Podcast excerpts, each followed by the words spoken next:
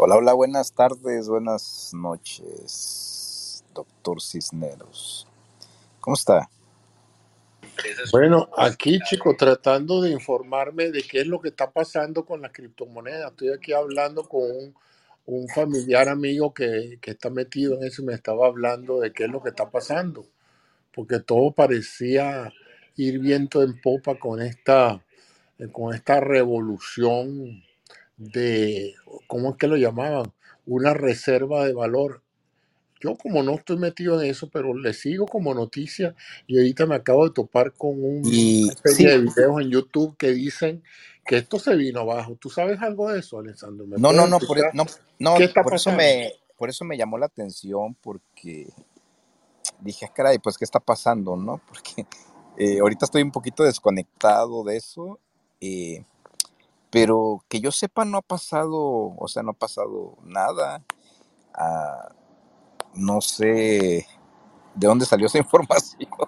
Sí, por eso me llamó la por eso subí ahorita y entré, ¿no? Porque me Sí, la bueno, bueno, salió de que esa moneda llegó a costar 50 y 60 mil dólares cada Bitcoin ahorita está costando menos, menos de 26 mil, ¿no? Entonces es una pérdida de valor de más de la mitad del valor de, que alcanzó hace poco. ¿no? Bueno, sí, es que es muy volátil, de hecho, ¿no? Sube y baja de repente, aunque ahorita, ah, pues estaba viendo que, ¿cuánto fue lo que bajó en- exactamente? Pues no fue tanto, bueno, sí, estaba, o sea, está a 29 mil ahorita y hace unos días estaba alrededor de, sí, casi 40 mil, algo así, ¿no? Me parece, si no me equivoco. Eh, sí, no me había, no me había percatado de eso, Sí, este, Es que a mí me llama la atención porque hasta hace poco, y le invito a todas las personas que están aquí, que quieran aportar algo, porque yo creo que para mí ha resultado noticioso. Esta era una plataforma donde se hablaba mucho de las criptomonedas, había mucha gente estimulando a todos los que estamos aquí haciendo opinión para que hablaran, para que invirtiéramos en las cripto. Se veía como la, la nueva alternativa, olvídense de comprar dólares, olvídense de comprar acciones, olvídense de, de gu- guardar la Pues yo sigo comprando bitcoins, ¿eh? No creo que, o sea, sí, no- yo pienso que no es como para alarmarse mucho, pero no sé, ¿eh? este sí me llamó la atención ahorita. Eh, Carlos, ¿tú sabes algo de eso, de las bitcoins? ¿verdad? Si puedes subir. Ahí está Carlos, ¿eh? Creo que también él Sí. No, lo que estoy tratando es de, de ver por qué nadie está hablando de eso cuando estoy viendo las noticias. Son noticias, o sea, son noticias no, no de chisme, son noticias de, de, de- de- de cuestiones importantes, de noticiosas, están hablando de eso, ¿no? Déjame, déjame decirlo. Voy a, voy a preguntarle a mi amiga que tengo una amiga Es más, déjame sí decirte, ahorita, ahorita tiene un evento Elon Musk que se llama Crypto 2022, donde él está hablando, en este momento Elon Musk está hablando en YouTube, en vivo, en un evento sobre eh, la caída de Ethereum. Wow, no sabía, es que sí, estoy totalmente desconectado. Déjeme Sí. aquí está otro video de, eh, de hace nueve horas que habla de las razones para el cripto crash, para la caída de los criptos. Eh, hay otro de siete horas, estos son videos que han subido recientemente que dice, ¿por qué el cripto está cayendo, se está crashing? Why crypto is still crashing? Entonces me preguntaba, bueno, en, este- en, este, en esta cuestión que llamamos um, Clubhouse, ¿por qué nadie está hablando de eso? Si es tan noticioso. YouTube está cargado de videos hablando de eso. Déjame decir algún... Sí, es raro, ¿no? De hecho, no, no me había percatado que... Mira, aquí hay uno que habla. Sí, déjame ver. Bueno, es interesante, ¿no? De qué está pasando con eso. Hay dos temas ahorita súper, súper noticiosos. Uno es el, el hueco negro eh, en, la, en la Vía Láctea, el Sagitario A, que se descubrió. Y están hablando también, pues, de la, de la- del colapso de, la, de las criptomonedas. Mira, hace seis horas. CNBC, que es una cadena que se ocupa de eso, ¿Qué está pasando con el crash de las criptomonedas? ¿Está el final, eh, el crypto crash ha comenzado? Y por eso fue que le puse, ¿no? ¿Es esto, ¿Es esto una corrección de mercado? ¿Es esto lo que mucha gente de hace tiempo viene anunciando, que esto no era más que una burbuja y que tarde o temprano iba a colapsar? Que eso de que tú compraras hoy una moneda electrónica y la compraras en 5 mil dólares y mañana te hacías millonario y costaba 30 mil dólares, tenía todas las características de ser una burbuja, una estafa a largo plazo. Ahorita estoy viendo que sí es cierto, o sea, eh, perdió el 57% de su, eh, pues sí, de lo que, de su valor de lo que estaba, ¿no? Sí. Hay una que se llama Terra que dice que se acaba de, se acaba de derretir la, la, criptomoneda Terra o, la, o el exchange, no sé. No, yo, yo, yo mm, subí a hablar de esto dentro de mi ignorancia para, para ver si atraía el interés de personas que supieran de esto y me explicaran qué está pasando, cómo lo ven, cómo se sienten aquellas personas que compraron cripto 40, 50 mil bolívares, 50 mil bolívares, 50 eh, mil dólares un Bitcoin y ahora se dan cuenta que vale la mitad. Porque si sé, sé que el mercado de valores ha caído, pero no creo que de una forma tan estrepitosa, ¿no? Me, me Hola, Doc Cisneros, Alessandre, ¿cómo están? Hola, vale, aquí, ¿sabes algo qué está pasando? ¿Nos puedes dar información? ¿Se perdieron esos reales? ¿Qué pasó? ¿Tenemos que aguantarnos? ¿Es este el momento de comprar Bitcoin baratas? O, o mira, porque hablé con un amigo mío y me dijo, no, todavía no, porque eso puede llegar a costar 15 mil dólares en un Bitcoin. Pues hay que, voy a empezar a quemar, hay que quemar todo e irnos. no, este, es, es normal. Al final de todo hay que entender una cosa ahorita. Eh, el mercado cripto es un mercado de alta volatilidad y cuando no tienen una, una sostenibilidad dentro de una, una base, eh, es normal que estos altos este, gráficos suban y bajen en un mundo donde se especula mucho, donde las especulaciones son parte de la, de la bondad de este mercado. Y es cierto, al final de todo eh, se ha generado una, una burbuja dentro de, este mundo de, de, criptomonedas. Y es muy. hace mucho ruido por los altos valores que tenían este tipo de, de, valores de activos, sobre todo Bitcoin, que es la moneda principal y, la que tiene un mayor valor dentro de. Después le sigue Ether de Ethereum, le seguían este Luna de Terra, que es la que se cayó y murió. pero... Una, una de ellas murió por completo. No, todavía sigue. De hecho, eh, que sí, su, su valor cayó mucho, sí, cayó más del 99% su valor, sí, era una de las monedas que estaba en top, lo que era Luna de Terra, y lo que alertó más o alarmó más o hizo más ruido eco fue que su moneda, la famosa este, stablecoin, la, la TUSD, eh, perdió valor. Y esa era una moneda que tenía que siempre valer uno por uno, porque estaba anclada al valor del dólar. Entonces muchos se preguntan de, oye, ¿cómo esa moneda algorítmica de valor estable anclada al dólar ahora vale menos que el dólar? Y es también por, por el entorno en el que se, se encuentra. Y esa parte eh, hay que entenderla mucho con algo que se llama arbitraje. Es una moneda que se tenía que sostener con su otro con su otra contraparte que era Luna. Pero sí son mercados altos y bajos. Es es muy interesante al final de todo meterse un poquito más al, al mundo de esto porque hay muchas cosas por aprender hay muchas cosas por entender. Eh, no todos tenemos la la de hecho no hay verdad absoluta en, en estos mundos pero sí hay que entender mucho la, la, volatilidad que se genera con esto.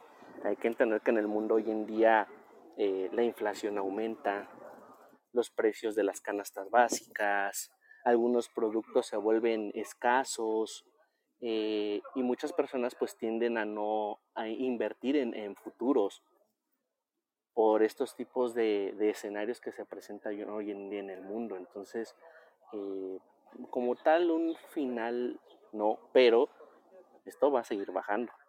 Entonces va a estar muy interesante todo lo que pase. Esto es lo que, esto es lo que más me ha llamado de las consultas que he hecho a la gente que sabe de eso. Gente incluso que era muy entusiasta de eso. A mí me llama mucho la atención las criptomonedas porque ellas surgieron de la gente joven.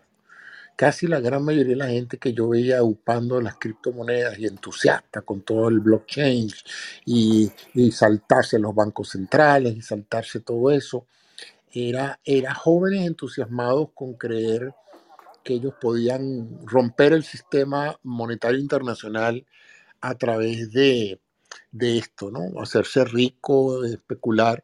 Y en el proceso convencieron a muchos de los padres de los abuelos a que se metieran en eso, ¿no? A, a, métete en este proceso de que este es el futuro, ¿no?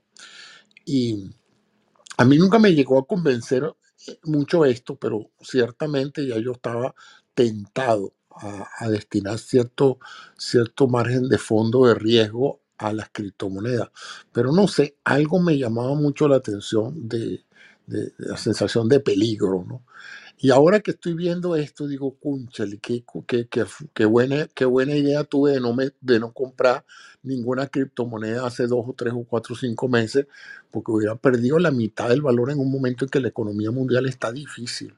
Hay un proceso inflacionario en muchos países eh, los sueldos no alcanzan, hay un, un, alto costo energético, tenemos una guerra que está costando mucho dinero y que no sabemos hacia dónde va. O sea que este es el peor momento a nivel mundial para perder dinero si ya no alcanza el dinero, encima de eso, vas a tener que el dinero que tenías guardadito por si acaso para una emergencia, resulta que ahora vale menos de la mitad, no, no resulta muy halagueño, ¿no? Buenas tardes, eh, Eduardo, ¿cómo estás? ¿Qué te parece? Ah, ¿Sabes algo de, qué es lo que está pasando en este mercado de, de, las criptomonedas en general, no nada más de Bitcoin? Fíjate las, las noticias que nos ha traído aquí Carlos y, es preocupante, ¿no? Fíjate que una de ellas mm, prácticamente está en el piso, ¿no? ¿Qué piensas? ¿Tú sabes algo de esto, Eduardo? ¿Cómo estás, cocinero? Hola, Carlos. Buenas tardes a la sala. Mi nombre es Eduardo. Hola, Eduardo. Bueno, por aquí el, el, la criptomoneda, como que le dicen a esto, eh, nunca me, me, llamó la atención porque no hay un respaldo financiero, no hay, no hay algo que, que soporte esa moneda realmente y siempre lo vi nada más sola eh, como una tendencia en un mercado que la gente va a invertir y que no hay una regulación detrás de ella. Entonces, no, para mí no es nada eh, viable tomar un riesgo. Para mí sería un riesgo innecesario. Eh, te lo hablo de un, de un punto de opinión, de lo que yo más o menos he investigado, pero no, yo no, yo no, yo sí, yo desde el principio sabía que esto podía pasar y que es simplemente una moneda para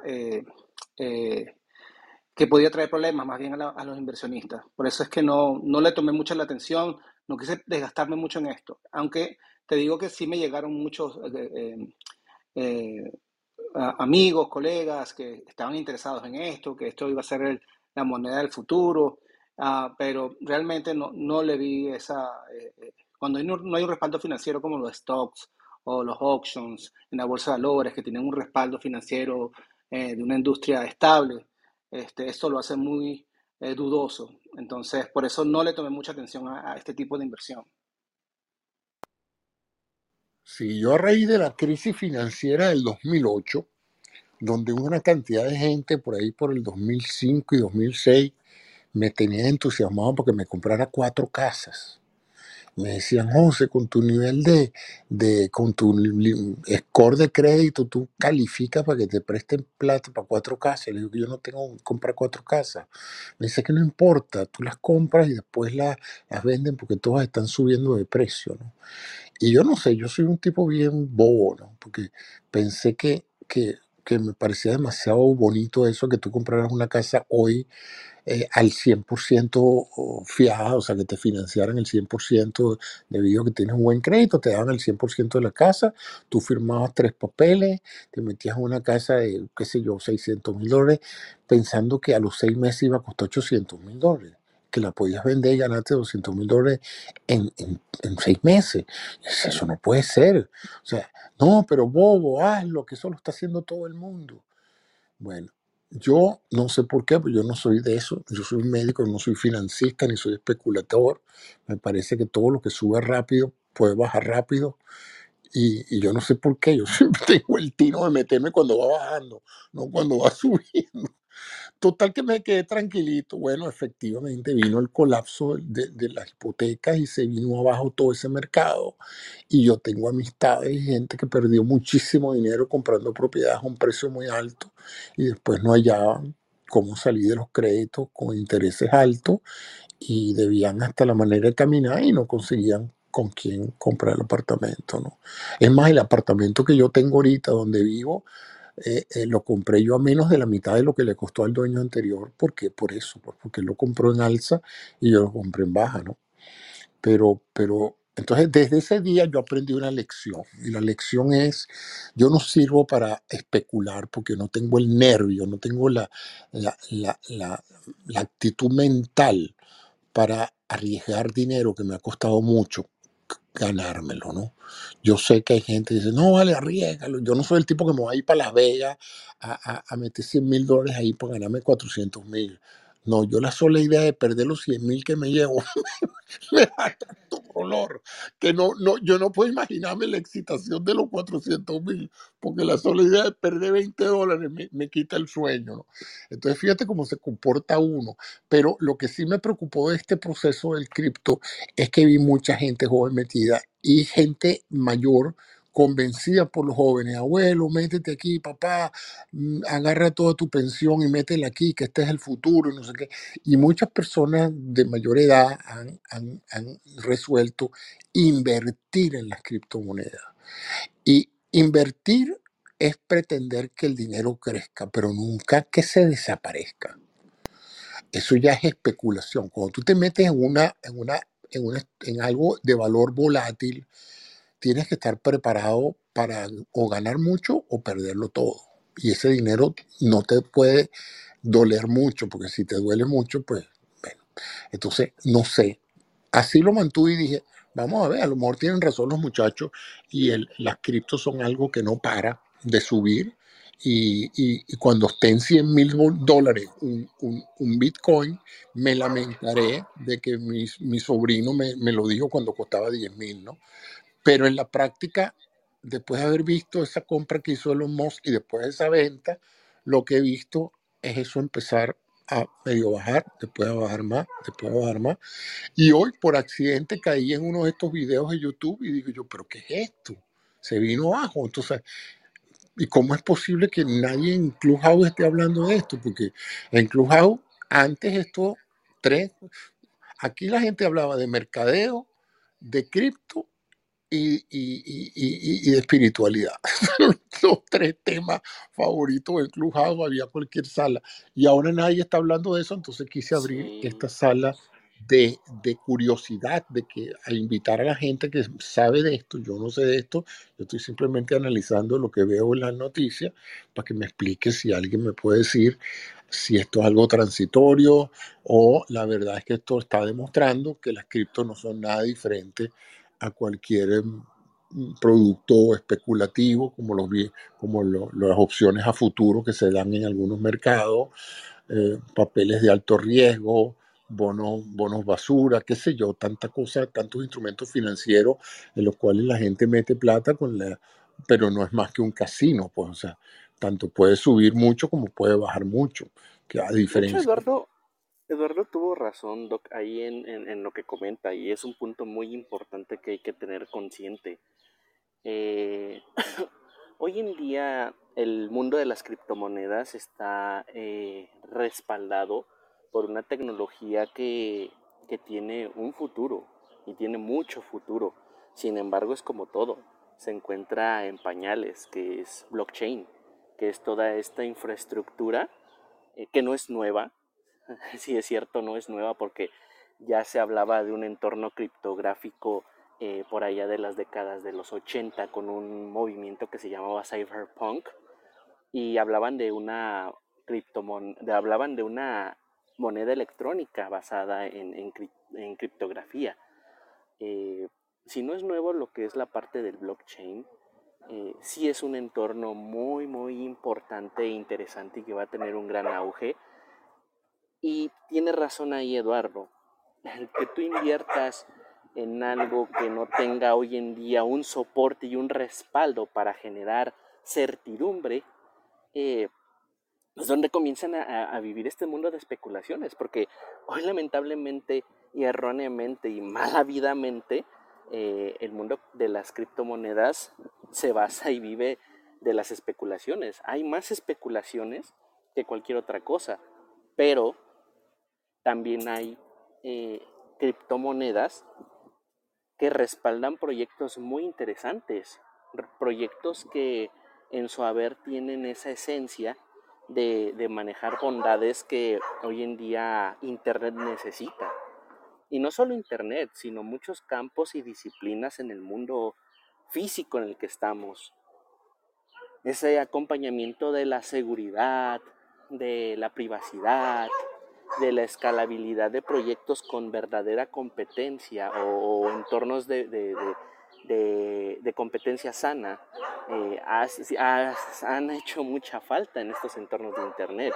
Hoy conocemos un solo Twitter, un solo Facebook, un solo Instagram y es muy difícil eh, que otros proyectos puedan ir creciendo, escalando cuando hay este tipo de, mercados digitales donde las competencias no son muy sanas y estás en un mundo donde eh, la capitalización se ha vuelto una carrera de, favoritismos o de decir cuál es lo más interesante, qué es lo que más mueve, cuál es la tendencia ahorita.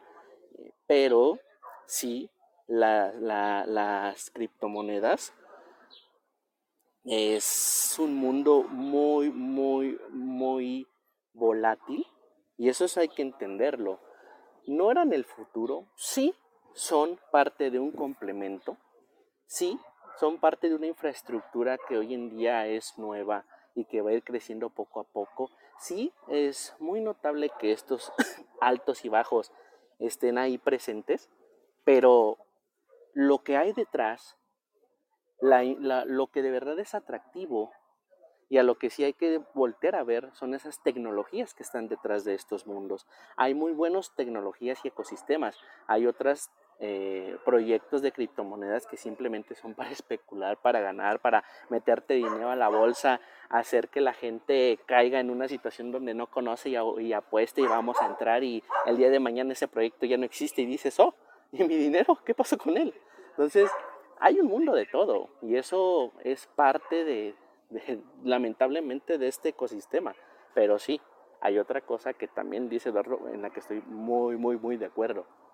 No hay regulaciones.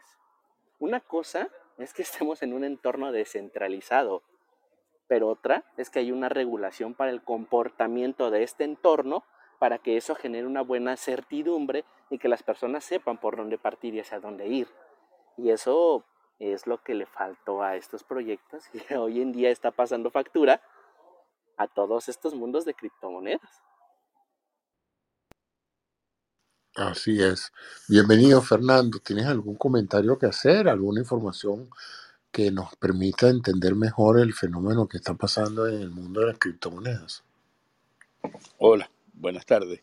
Bueno, yo no soy especialista en el tema, yo soy politólogo en realidad y como politólogo me parece interesante ¿okay? lo que está pasando. Lo primero que tenemos que entender es que no hay ningún respaldo en las monedas fiat. Las monedas fiat las respalda la ah, fiabilidad y la confianza en las instituciones de cada país. No hay nada detrás del dólar. Este, después de, de Bretton Woods, todo eso, el patrón oro se acabó. Entonces no entiendo así como muy bien. Segundo, ah, las criptomonedas no son monedas para ahorrar, son monedas para especular.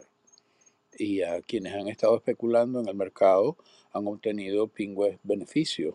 Este, hubo gente que entró muy temprano con el, con el Bitcoin y entraron a un dólar, a dos dólares y bueno, hoy está todavía en casi 29 o en 29 mil dólares el, eh, contra el dólar. Eh, sigue siendo una diferencia abismal. ¿A que ha estado en 60 mil? Sí, sí ha estado en 60 mil. Este, pero eso no significa que se mantenga ahí.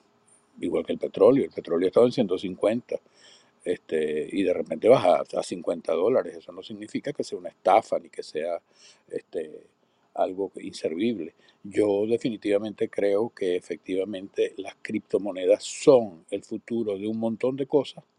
Tal vez lo podemos ver un poco ah, exagerado, sobre todo los que tenemos un poco más de edad que, que no tenemos, ah, no estamos en el, en el día a día, sobre todo en estas cosas de los non-fungibles y etcétera. Pero ah, no hay duda, no tengan duda, que todo va hacia salirse del control de los gobiernos. Los gobiernos no, no, no quieren el beneficio, los gobiernos quieren taxarte, quieren clavarte a impuestos. Este, y evidentemente lo que hace el entorno es buscarle alternativas a esa voracidad que tiene el Estado de meterte las manos en el bolsillo. Hay sitios donde realmente es, horroroso. No las veo cayendo, no las veo. Yo creo que, por cierto, uno de los comentarios que hay ah, dentro de la fuente que yo consulto constantemente es que hay un, un, fondo de inversiones muy poderoso, le puedo decir hasta el nombre, BlackRock, este, que estuvo no manipulando directamente el, el, valor, este, porque no, no lo hizo a través de compras y de ventas, pero sí hay métodos sofisticados para hacerlo. Sí es verdad que este, ah, todavía hay que perfeccionar un montón de cosas, pero el sistema de control que tienen las criptomonedas es inmensamente más seguro que el que utiliza el dinero fiat. Ese es mi comentario. Gracias. Muy interesante. Te voy a hacer una pregunta, porque la economía real tampoco es que está muy, mucho más estable, ¿no? Hay una crisis internacional derivada pues del aumento de los precios de, la, de muchos insumos de la cadena de, de la cadena de suministro que a raíz de la, de la, paralización de la economía mundial por el, por el COVID y luego la reactivación, pues ha hecho que la escasez de muchos productos aumente su precio. Está la guerra de Ucrania que ha elevado el precio del crudo a niveles altos. Eh, entonces, ¿No será, chico, que con esa incertidumbre de la economía real, con una inflación galopante y con la amenaza que se cierne también de una potencial recesión económica en los Estados Unidos, la gente dijo, mira, yo como que si saco mis reales de donde estén más, más, más, más inseguro y los transformo en algo que yo pueda en un momento dado, con lo que yo pueda ir al supermercado, ¿no? Y hayan empezado a vender las criptomonedas precisamente para, para transformarlo en algo regular en virtud de la sensación de, de de colapso inminente también de, de, esa, de esa larga, creciente aumento en el valor del, Wall Street y de las acciones y del Dow Jones, que viene con un crecimiento de más de una década, tengo entendido, eh, y, que ya llegó la hora de, resguardarse y transformarse pues, en una persona más conservadora a la hora de, asignar tus reservas de, valor. Eh, ¿Será eso? En realidad yo creo que la razón por la cual Wall Street estaba creciendo era porque tenías tasas de interés negativo. Cuando tú tienes tasas de interés negativo, eh, el dinero busca refugio en donde hay ganancias. Y un sitio donde había ganancias, evidentemente, es en las bolsas de valores. Este, acuérdate que tenemos intereses negativos hace por lo menos 5 o 6 años, no solo en Estados Unidos, también en Europa. Ah, la Fed ahora es que empieza a subir los intereses. Y cuando empieza a subir los intereses, inmediatamente lo ve reflejado en las bolsas de valores. No es exactamente la única razón, pero es una de las razones principales. La otra cosa es el precio de la, subida de los combustibles. perdón, la subida del precio de la gasolina del, y del petróleo. El precio del petróleo no sube este, como consecuencia única y exclusivamente de lo que está pasando en la guerra de Ucrania. El precio del combustible empieza, perdón, del petróleo empieza a subir cuando el gobierno de Biden decide este, cerrar las posibilidades del oleoducto que se, iba, que se estaba construyendo, el que se le había permisado desde Canadá, y este, empieza a regular fuertemente este, el fracking. Este, cuando tú prohíbes no prohíbes, pero restringes el fracking, este, empiezas a crear ah, ah, una necesidad que, simplemente no estaba allí. La otra cosa es este, la cantidad de, de cierre por efectos del COVID. Por eso es que hay dos formas de ver ah, los efectos del COVID. Yo entiendo que desde el punto de vista médico, los médicos tienen su opinión, pero desde el punto de vista político es totalmente diferente. Si tú cierras, en la economía va a tener unas consecuencias. Si no la cierra, los médicos me van a decir, bueno, se muere la mayoría de la gente. Bueno, este, yo no estoy muy seguro de que eso pase. En los años 20 no se murió la mayoría del planeta, se murieron 50 millones de personas, cierto, con la fiebre española. Este, pero, pero, pero el planeta siguió funcionando. Este, entonces, bueno, hay, hay, hay situaciones que son difíciles de entender y que tenemos que, cuando, cuando hablamos de esto, tenemos que entender que hay dos, siempre dos formas de ver a lo que está sucediendo. Hay una forma política. Este, creo que eh, tú, Cisneros, que vives en, en, la Florida, puedes entender, por ejemplo, la posición de, de, Santi. Este, yo sé que hay un montón de gente que odia de Santi, pero él tiene esa posición de aperturista. Este, está la posición de, los, uh, de, de Nueva York y de California de cerrar y bueno, eso ha tenido consecuencias. Este, mira lo que está pasando con los precios de, la, de las propiedades aquí, este, básicamente porque el, número de personas que está viniendo de California, aquí es Florida, el número de personas que está viniendo de California, de Nueva York y a, Florida y a Texas, pues es inmensamente grande, saliendo de esos, de esos sitios donde los impuestos son, son muy, muy altos. Sí, bueno, eso es una interpretación. También están saliendo incendios que se que queman urbanizaciones completas de tornados y de, y de nevadas que prácticamente han paralizado el norte este de los Estados Unidos. ¿no? O sea, las razones por las cuales la gente se viene a la Florida no es nada más que por los impuestos. Eh, la gente se viene a la Florida pues, tratando de encontrar un clima más benigno, con menos como con menos alteraciones climáticas como las que se han visto este año pasado en, en casi toda Norteamérica. Yo todos los días veo un incendio que se lleva dos y tres ciudades, unos tornados que se llevan 20 pueblos y ni hablar de, los accidentes de tránsito y de las nevadas. Pero sí, es, es, algo que hay que tomar en consideración. Yo no creo que el simple hecho de haber parado el oleoducto haya sido un impacto tan significativo. Yo creo que el gran impacto que elevó el precio fue la reactivación de la economía después de la pandemia. Y en relación al comentario de, de, de, la pandemia, de la parte política, el problema es que no sabemos cómo se va a comportar un virus. O sea, fíjate, tú hablas de, de la pandemia de 1916 y 17. Bueno, eso era una pandemia donde la gente no viajaba en avión, donde la gente no tomaba, no se iba de un país a otro eh, eh, con tanta facilidad.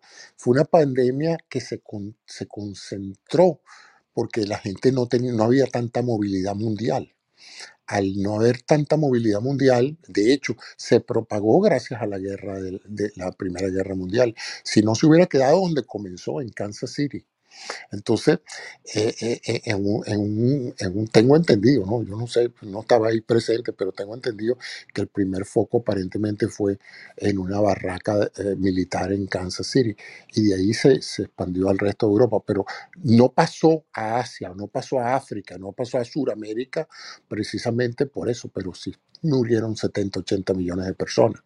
Hay que entender que en esos procesos va a haber gente que no va a morir porque tienen una inmunidad natural, pero eso no significa que no pueda haber, biológicamente hablando, un agente que acabe con la especie humana. Eso puede pasar.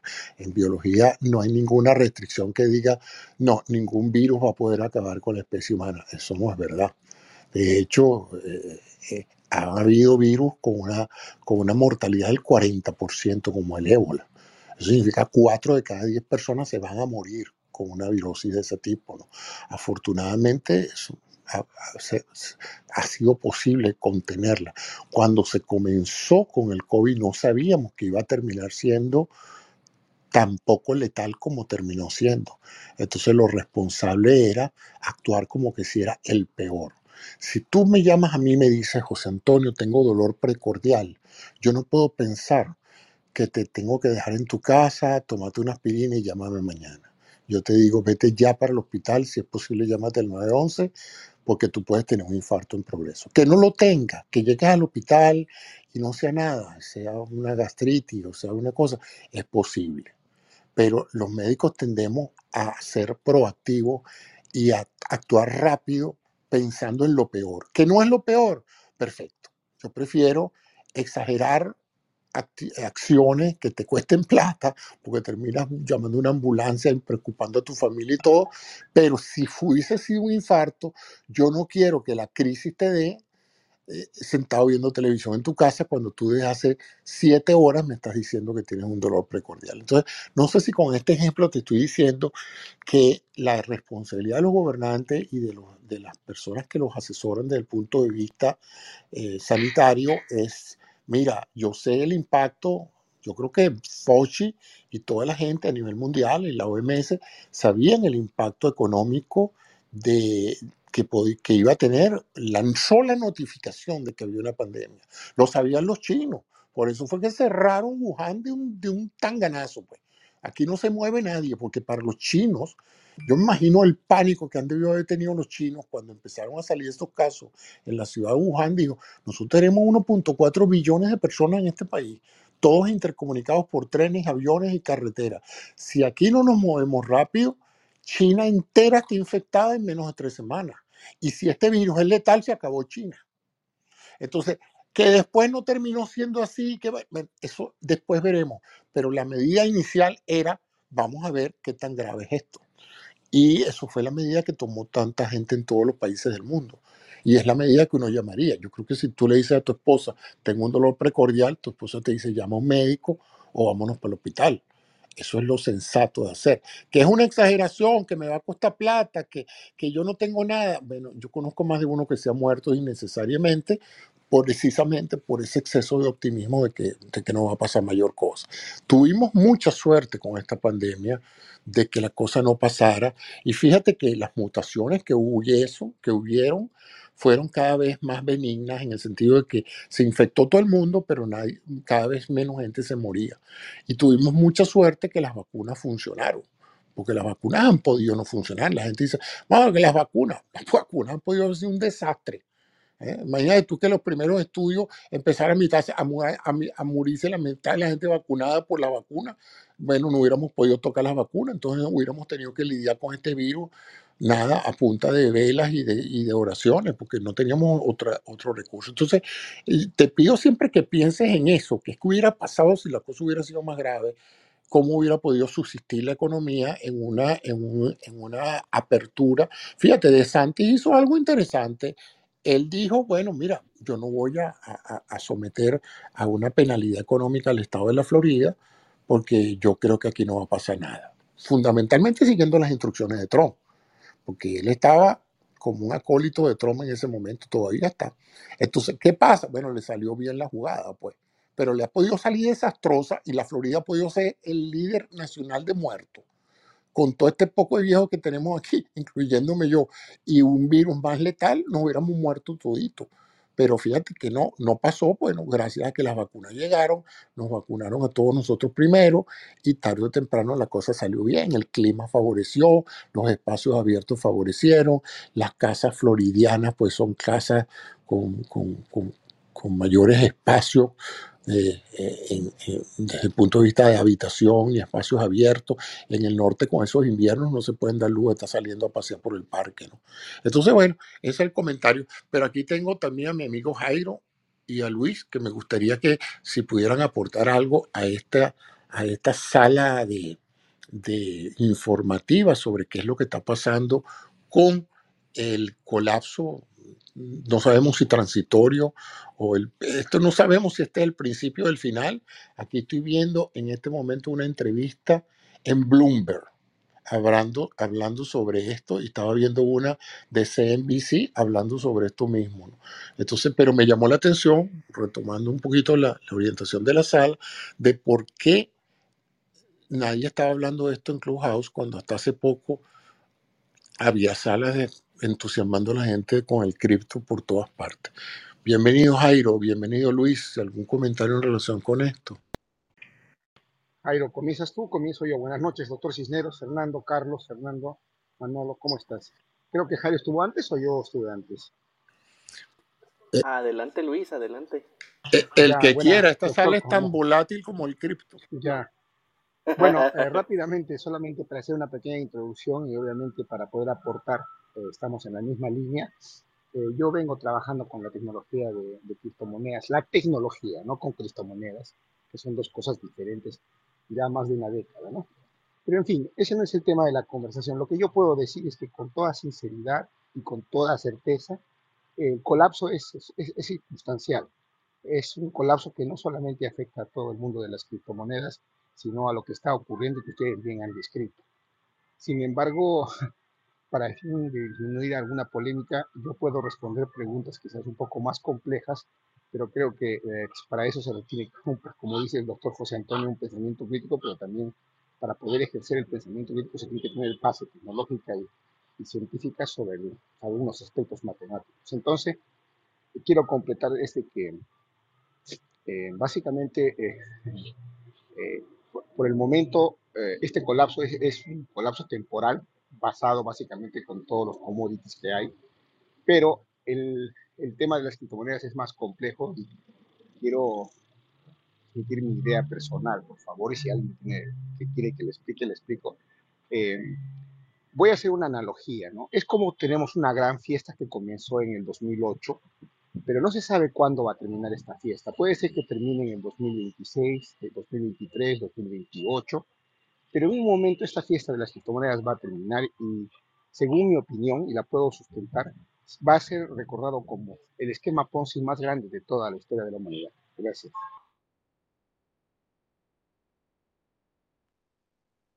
Adelante, Jairo. Cuéntame, ¿qué has oído? ¿Qué se rumorea? terminó siendo esto una estafa de algunas operadoras de criptomonedas o, esto es algo que se pedía venir. Yo lo que creo es que por lo menos en el mercado de valores, en el precio petrolero, en las opciones a futuro de, otros, de otras materias primas, hay una, hay una comprensión de los actores de cómo, de qué puede hacer que suba o de qué puede hacer que baje. Por ejemplo, si yo voy a apostar futuro al precio del jugo de naranja, ya hay hay expertos en eso, ¿no? que te pueden hacer predecir futuros. El problema con las criptomonedas es que yo no creo que nadie sabe exactamente quién es que está moviendo esto, ¿no? Y eh, hoy me hablaron y me dijeron, José, el gran problema es los inversionistas institucionales, que por muchos años estas criptomonedas las, las, movía usuarios individuales, pues. Un José Antonio Cisneros, un, un, Jairo que llegaba y metía 100 dólares en criptomonedas o en Bitcoin, otro metía 1000 dólares, otro metía 5000, pero no se veía un Elon Musk que de repente comprara un pocotón de millones de dólares en criptomonedas y empezar a movilizar hacia arriba o hacia abajo, porque eh, eh, eh, el tipo hizo un dineral, anunció que Tesla iba a usar, a aceptar cripto, Bitcoin y se disparó el precio de Bitcoin porque le dio como legitimidad. Y después dijo que no, y entonces se colapsó el, el Bitcoin. Supongo que él compraría cuando estaba bajito, vendió cuando estaba alto y después se sentó a disfrutar de su, de su, de su jugarreta, ¿no? ¿Qué piensas tú de eso, Jairo? O Manolo, el que quiera. Este es, un, esto es una sala volátil. No, disculpa, José Antonio, ah, ah, tengo dos cosas. No conozco del tema.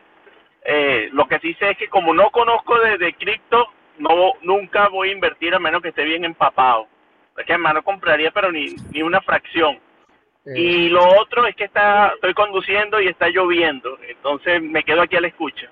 José Antonio, eh, ¿haces que ustedes han leído la última ponencia de Warren Buffett Yo considero a Warren Buffett, aparte de una persona muy reconocida, eh, es el ser humano con la mejor performance en la bolsa de valores que ha existido en la historia.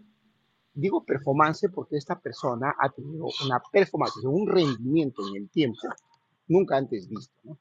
Y él ha dado una ponencia que la pueden buscar en todas las fuentes que usted dice, CNBC, todas las fuentes fidedignas de Estados Unidos, sobre la opinión que tiene él de las criptomonedas. ¿no?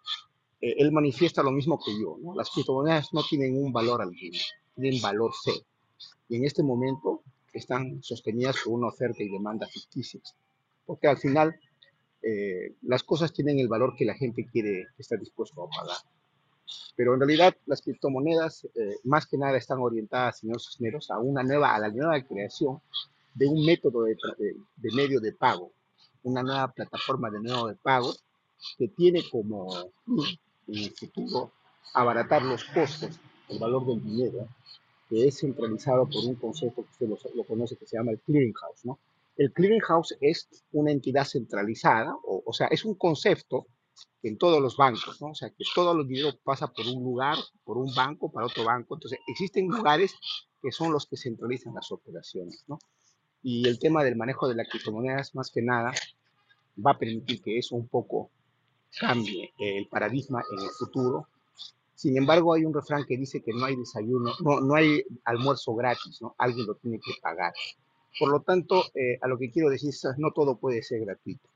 Sin embargo, en el tema, en el tema de las criptomonedas, eh, como, como, vengo diciendo, hay una gran cantidad de, de, cosas que no se conocen y por eso no podríamos hacer mucho el tema en eso, ¿no? Pero me, me quedo con la reflexión de, del señor Warren Buffett, ¿no?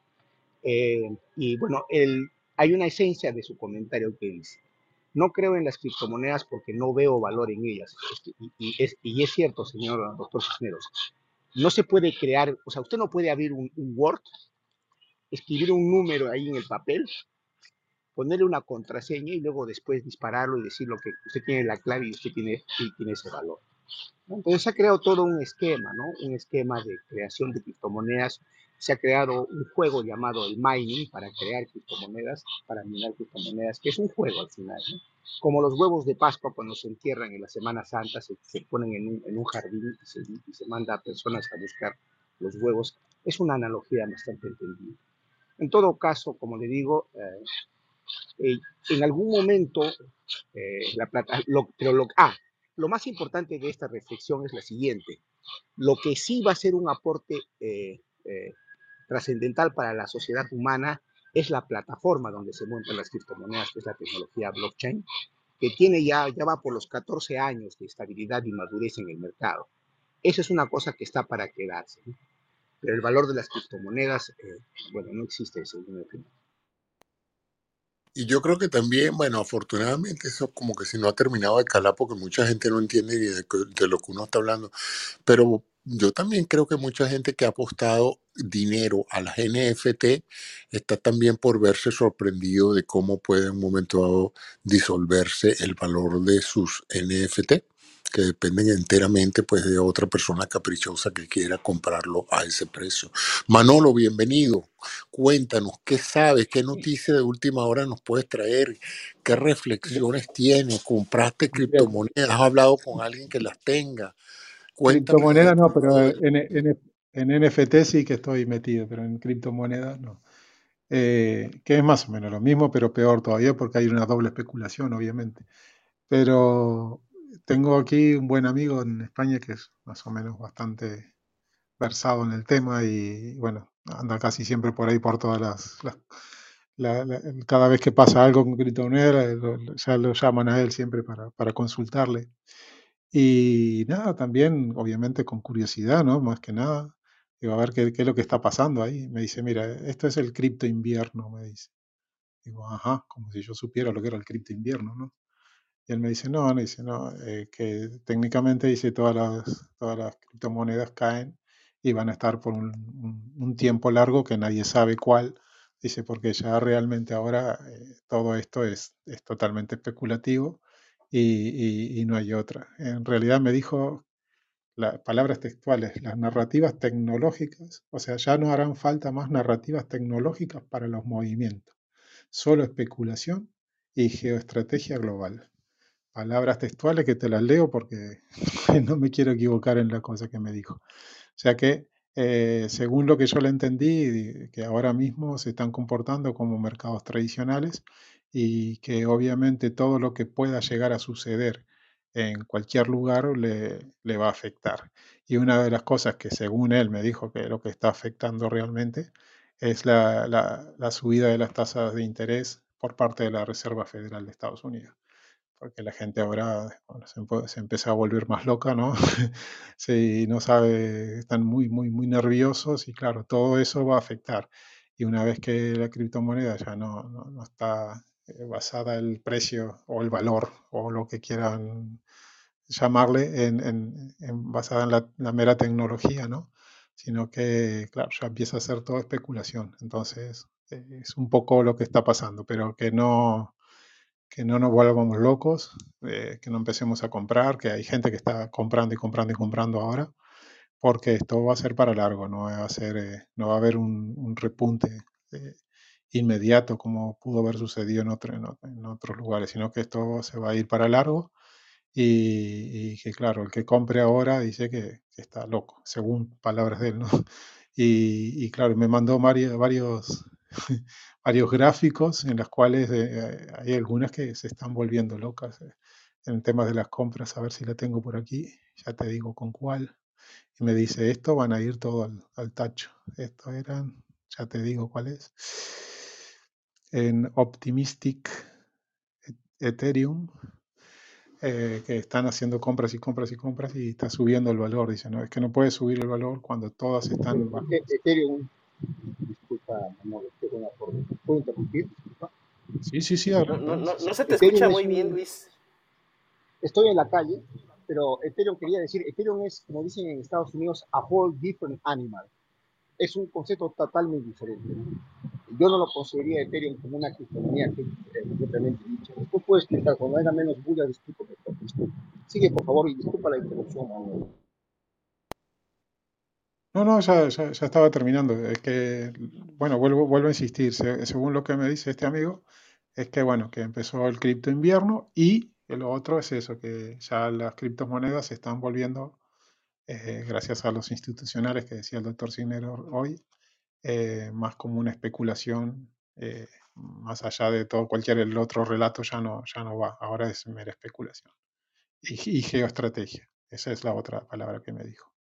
Y nada, ese es el concepto con el que, yo me quedé repitiendo como loro aquí de lo que, lo que pude entender, ¿vale?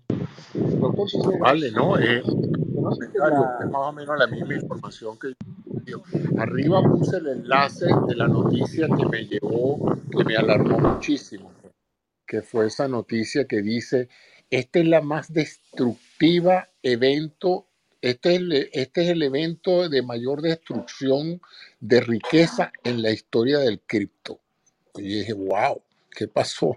Entonces me puse a verlo y dije, bueno, déjame averiguar qué es lo que está pasando porque aquí hay muchos, aquí había muchos expertos en cripto, ya no sé dónde están, pero, pero sí me hubiera gustado. Es una, es una, es una, una, una generación, una comunidad de evangelizadores que, cuyo, cuyo fin, por Cisneros, es fomentar la, la, o sea, fomentar la, ¿cómo se llama? La demanda por el cripto y, y por consiguiente mantener un precio en su vida de las criptomonedas. ¿no? Es el objetivo de todas esas salas que han habido, y no solamente acá, en todos los entornos. Y para complementar lo que dice Manolo, Ethereum, eh, yo no lo consideraría una, una, una criptomoneda. Ethereum es una criptomoneda, pero que ha sido formada como base de un ecosistema extremadamente mucho más sofisticado, que ya usted debe saber que está basado en los smart contracts, ¿no? que va a ser el futuro de las relaciones humanas el futuro de la Entonces, Ethereum es una moneda que fue hecha para poder pagar, pagar esos servicios, ¿no? Y, y, es básicamente conocida como gas. Entonces, el, el, destino de esa moneda no va a ser el mismo de la Además, quisiera que todos sepan de que los, los bitcoins tienen un número finito que debe alcanzarse, creo yo, el 2024. O sea, ya no se van a poder minar más bitcoins Y aparte, los esquemas criptográficos que se, que se usan, que están documentados en white papers, son esquemas criptográficos convencionales, modernos, pero también está apareciendo, ustedes saben, la, la, influencia de lo que es la computación cuántica, ¿no?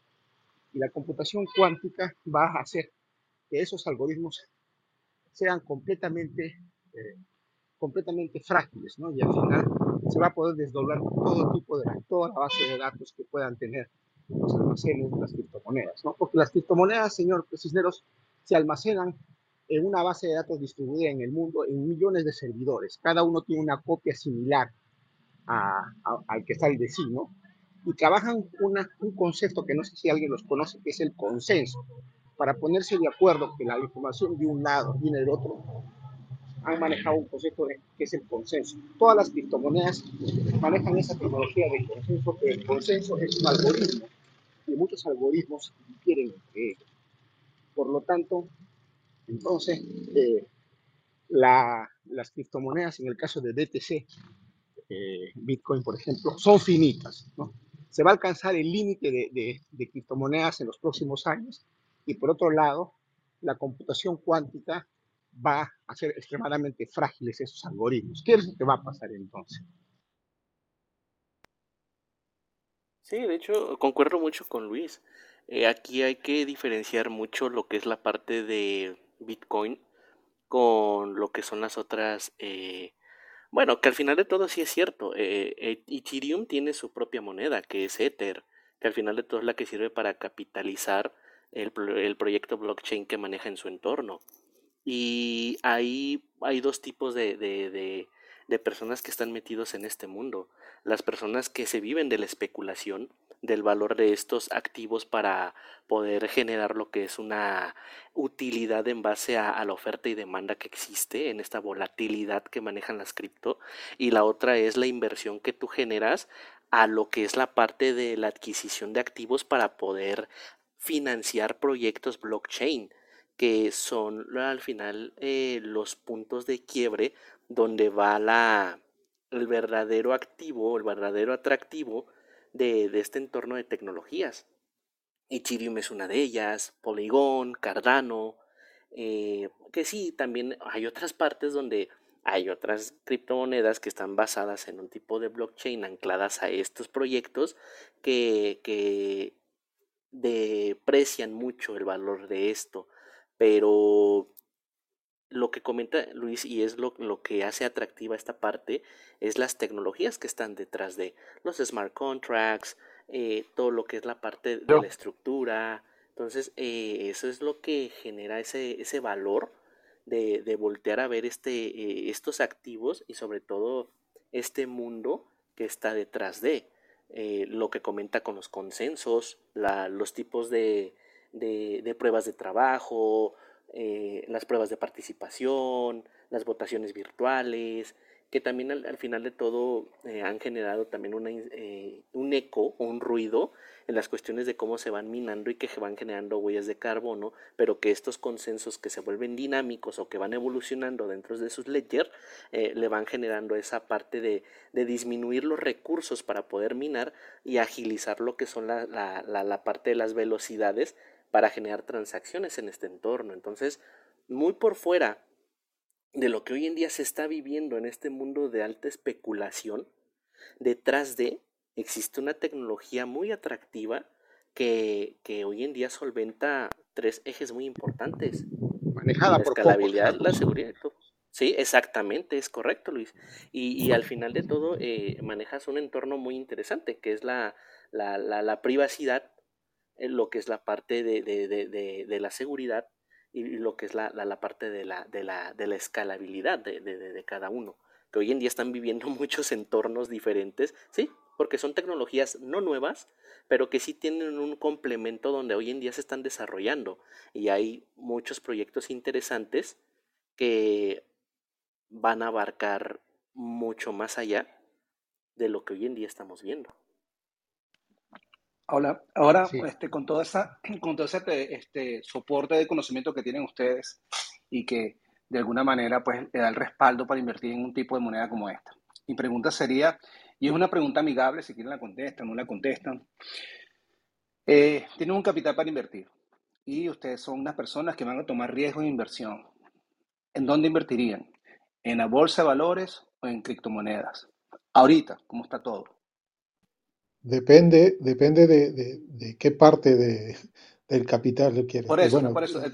Tienes una, ahorita tienes que tomar una decisión con todo el escenario que Sí, pero para invertir. ¿Qué, decisión tomarías tú?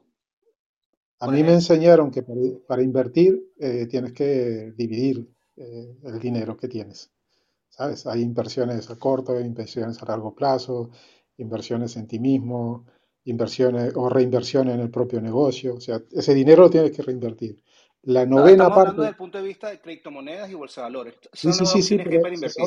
depende qué dinero quieres invertir. De, ese dinero que tú tienes, lo divides en nueve partes. Eso es lo que a mí me enseñaron. Y la, la, única que queda, la, la novena parte, un noveno, es lo que puedes poner en especulación. Y para mí en este momento, todo lo que sea criptomoneda, todo lo que sea cripto, es especulación. Es como ir al, en este momento, ¿no? Es como ir al, casino, a los perros, a jugarlo en, en, Entonces yo haría eso. Seguiría, sí, seguiría porque para mí, como te vuelvo a decir, yo me, me fío mucho en la gente que realmente sabe y, y, me dicen, bueno, en este momento igualmente espera un poquito, vamos a ver un poquito más, sí, pero si quieres comprar, compra, pero que estamos eh, pasando, que sepas que tiene que en este momento vamos a pasar un largo periodo así. Dice, porque hay un montón de, especulación y, bueno, y hay un montón de, hechos que están sucediendo a nivel mundial que también llevan a, a que el precio baje y va a seguir, va a seguir no, quizás no bajando, pero va a seguir estable en estos precios. Pero a la larga va a volver a subir. Entonces, si quieres especular, especula con, con, el dinero que tienes para especular. Eso es lo que me han dicho y bueno, yo eso es lo que, lo que haría. Hay tres puntos importantes acá quiero tocar y siempre tocando la referencia de José Antonio. Eh, para no satanizar las criptomonedas, vamos a sugerir lo siguiente, Eduardo, ¿no? Eh, invierte en todo, o sea, en todo transable que tengas información. Es, ese sería la constante. Si tienes información de algún transable, podrás invertir. Y segundo, básicamente es el tema vas a, vas a es, es, bueno, es, el, es, es, la única, la única, la única idea que yo tengo. Y hay un tema que acaba de comenzar Carlos que lo había dejado por, por, o sea, mm, por, o sea, lo había dejado de lado muy importante. No sé si José Antonio, usted, usted sabe que la huella de carbono del minado de criptomonedas es, ha tomado valores impresionantes a nivel. Sí, sí, bueno, dicen, dicen que Bitcoin se lleva toda la energía que consume Argentina no sé si en un mes o algo así, pero es extremadamente costoso desde el punto de vista energético el minado del Bitcoin. Claro, es básicamente el cálculo computacional para obtener básicamente los famosos tokens, ¿no? Entonces, bueno, esas son, son las consecuencias nefastas. Ahora bien, no sé si Carlos, que Carlos que le, le he visto poder y Eduardo también, si Carlos podría decir eh, si, ellos tienen una lista de los beneficios, ¿qué les o sea, ¿quién les ha dicho que las, criptomonedas, por ejemplo, son anónimas? Eso, no es cierto. ¿Quién ha dicho que las eh, criptomonedas son no reguladas o no controladas por nadie? Eso, es, eso no es cierto. Existen servidores que son instalados por gente y controlados por gente. Entonces vamos a salir de la esclavitud de los bancos a la esclavitud de, otro grupo. Entonces, todo, todos los beneficios que se han dado sobre el tema de la plataforma de criptomonedas se reducen, como lo dije al comienzo, en un nuevo método de, pago, un nuevo de distribución de dinero, pero que tiene que tener su costo.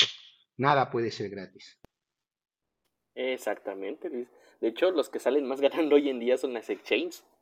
La, la cuestión ahorita del eco que se ha generado tan grande, eh, las exchanges como Binance, Vixo, Coinbase han ganado mucho en estos días por la misma gente que ha generado esos movimientos y que tienes esas comisiones. Y es verdad, no existe la privacidad como tal, porque al final de todo tú tienes que generar un registro, que son, que bueno, uno luego se va a meter en cuestiones de que, ok, bueno, y entonces esas son exchanges centralizadas, pero existen unas descentralizadas.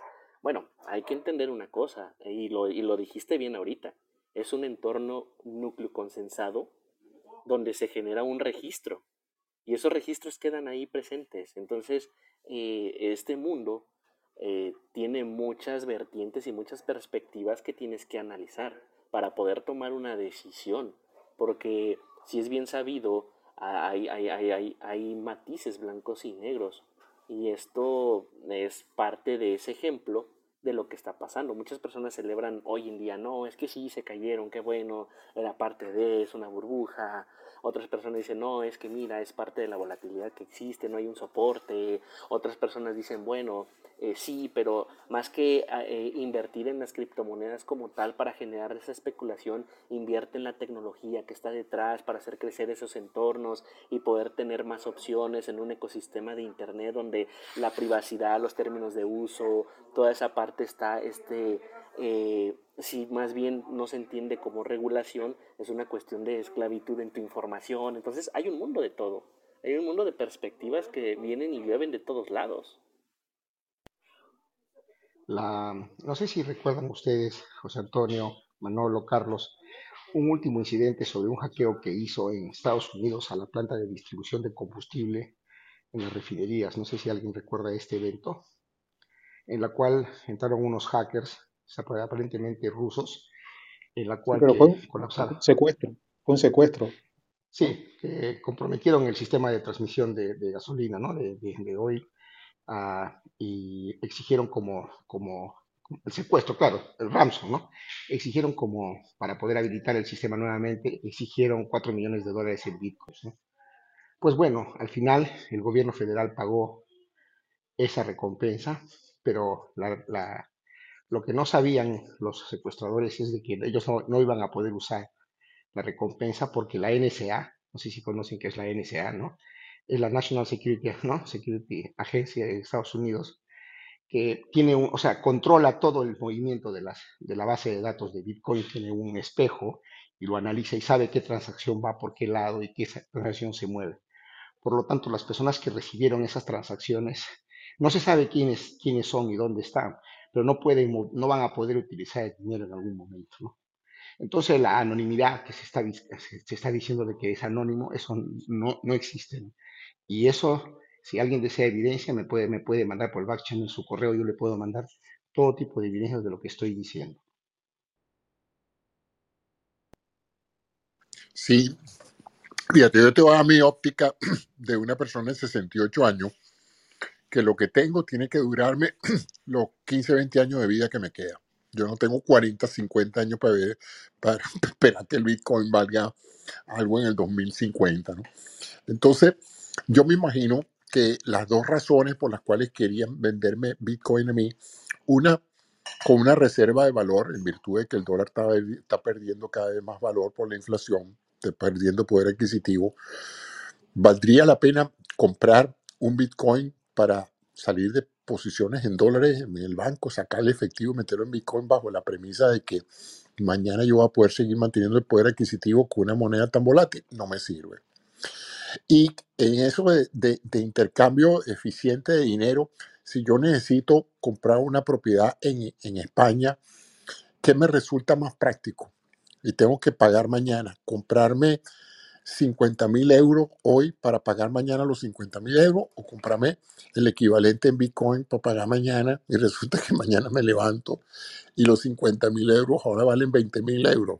O sea, en otras palabras, desde un punto de vista de las personas de mi edad, no resulta de ningún uso convertir efectivo en algo tan volátil que mañana, bueno, a lo mejor vale 200 mil euros, me puedo comprar una casa mejor, pero que va, no me arriesgo. Yo prefiero la, estabilidad de saber que el instrumento de pago mantiene su valor y que el valor de la, de la moneda que yo use para, para ahorrar bueno, puede que caiga, puede que caiga con la inflación, pero nunca, nunca la inflación va, va, a perder el 25-30% de su valor, ¿no?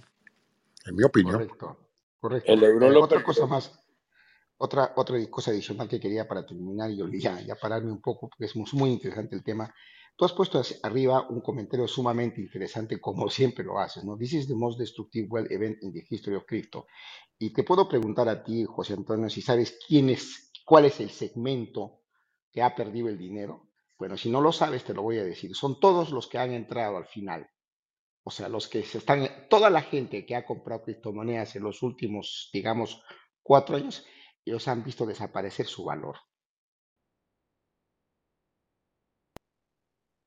Sí, eso es un gentío, eso es un gentío, ¿viste? Porque realmente la explosión de las criptomonedas aconteció en los últimos cuatro años. Sí, sí. Esa gente la, la aconsejaron, le dijeron que invierte, compra poquito, compra lo que tengas, compra a largo plazo. Y ellos han perdido todo, todo porque para recuperar los valores que tenían previos a la compra van a pasar posiblemente muchos años o posiblemente nunca más vuelva a recuperar el, el, ¿cómo se llama?, el, el, valor que tienen. Yo al comienzo de la explicación, José Antonio, dije de que la fiesta había comenzado con el 2008, dije, ¿no? Y podría terminar en el 2016, 2030. No lo dije así de casualidad, porque el 2008 es donde cual apareció básicamente la apareció Bitcoin con el primer bloque Génesis que se mandó y se, y, se, y se, se, se, lanzó el primer registro. Obviamente, qué coincidencia que ya el primer registro tenía 400 mil bitcoins eh, eh, vinculados a una, a una dirección, a un wallet, a una dirección electrónica. Eh, pero como lo digo, como, no se, como según mi punto de vista no se puede crear valor ficticio, o sea, no se puede inventar con una varita mágica valor, eh, esto va a terminar en algún momento. Aunque quiero comentar algo, quizás que sea motivo de otra reunión, es que eh, podría la, las criptomonedas podrían prevalecer en el tiempo siempre y cuando alguien inventa una tecnología en la cual uno mete un dólar en una máquina, o sea, un dólar, un dólar físico, y en el otro lado sale una criptomoneda, pero el dólar físico desaparece, ¿no? O si alguien mete en una máquina por un costado un bilingote de oro y en el otro lado sale un equivalente en criptomoneda. Esa tecnología todavía no existe, pero el valor no puede, no, no puede ser duplicado, porque si no cometeríamos el mismo problema del dólar, ¿no? Que está afectando, pero obviamente sostenido por la potencia más grande del mundo, ¿no? Pero eh, si no, estaríamos duplicando valor. Digitalmente se puede duplicar valor, entonces tendría que haber una transferencia irreversible de valor físico o moneda fiat a valor digital y eso, eso así haría de que una criptomoneda tenga un respaldo en el tiempo eh, indefinido, ¿no?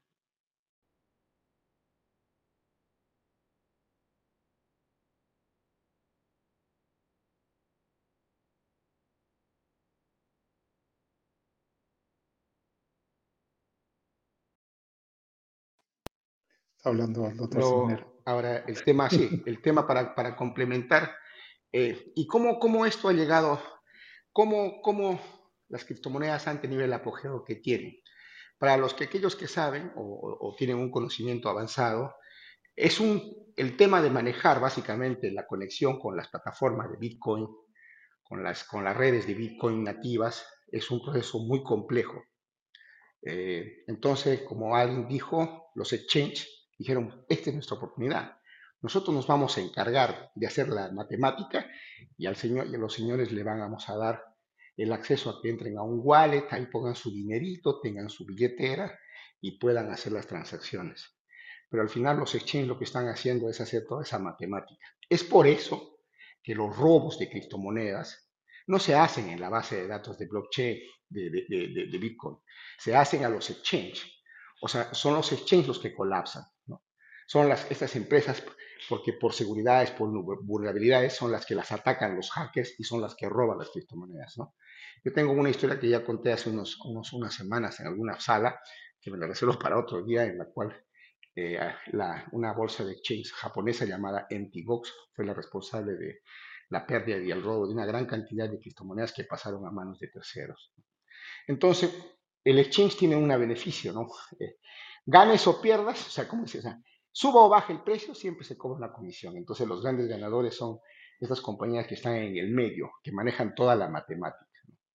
A nivel, por ejemplo, de moneda fiat, moneda, moneda fiat, o sea, la moneda currency, ustedes van al banco con sus billetes, entregan la, el, el dinero a un cajero y les dan un recibo. Y ustedes tienen una prueba irrefutable de su dinero que no se puede perder.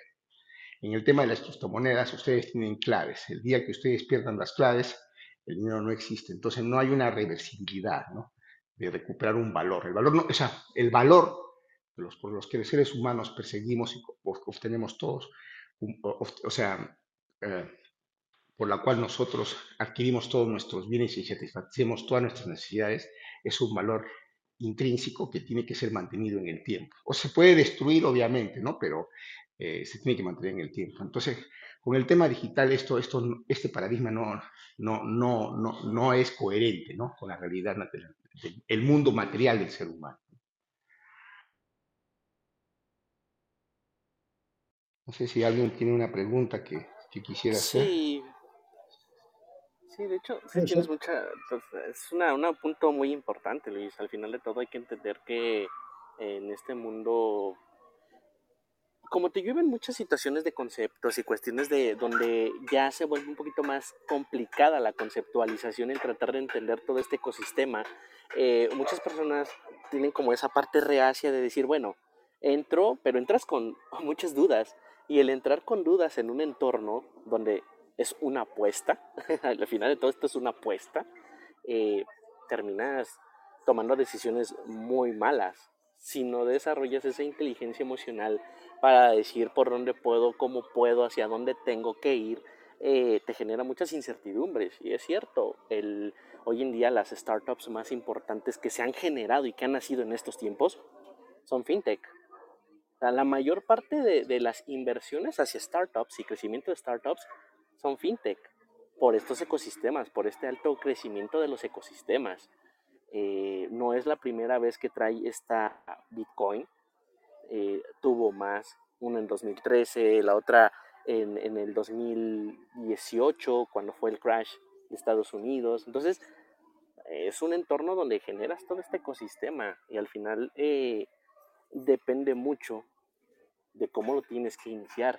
Que no es malo, no, Tampoco es eh, que la forma en la que muchos decían que sí va a sustituir al gobierno y a toda la parte descentralizada del banco, y, o sea, es un complemento, es un complemento al final, es una opción más dentro del ecosistema donde tomas decisiones.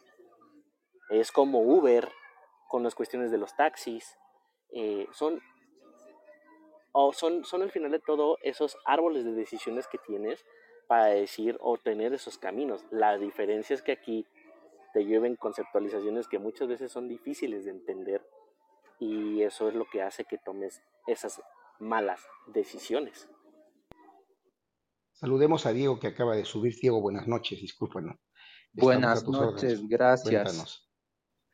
Eh, sí, yo quisiera decir que en realidad sí tiene valor eh, si vemos al gobierno de Venezuela y su dinero fiat, eh, claramente podemos decir que es mejor el dinero anti-fiat de Bitcoin. O sea, es donde eh, queremos concentrar el poder, si en el gobierno o en la gente que está movida por intereses eh, financieros, que así se mueve el sistema Bitcoin. Sí, gracias por tu comentario, sí. Es muy interesante, sí. Eh, como decía el doctor Cisnero, y bueno, ¿dónde meto el dinero?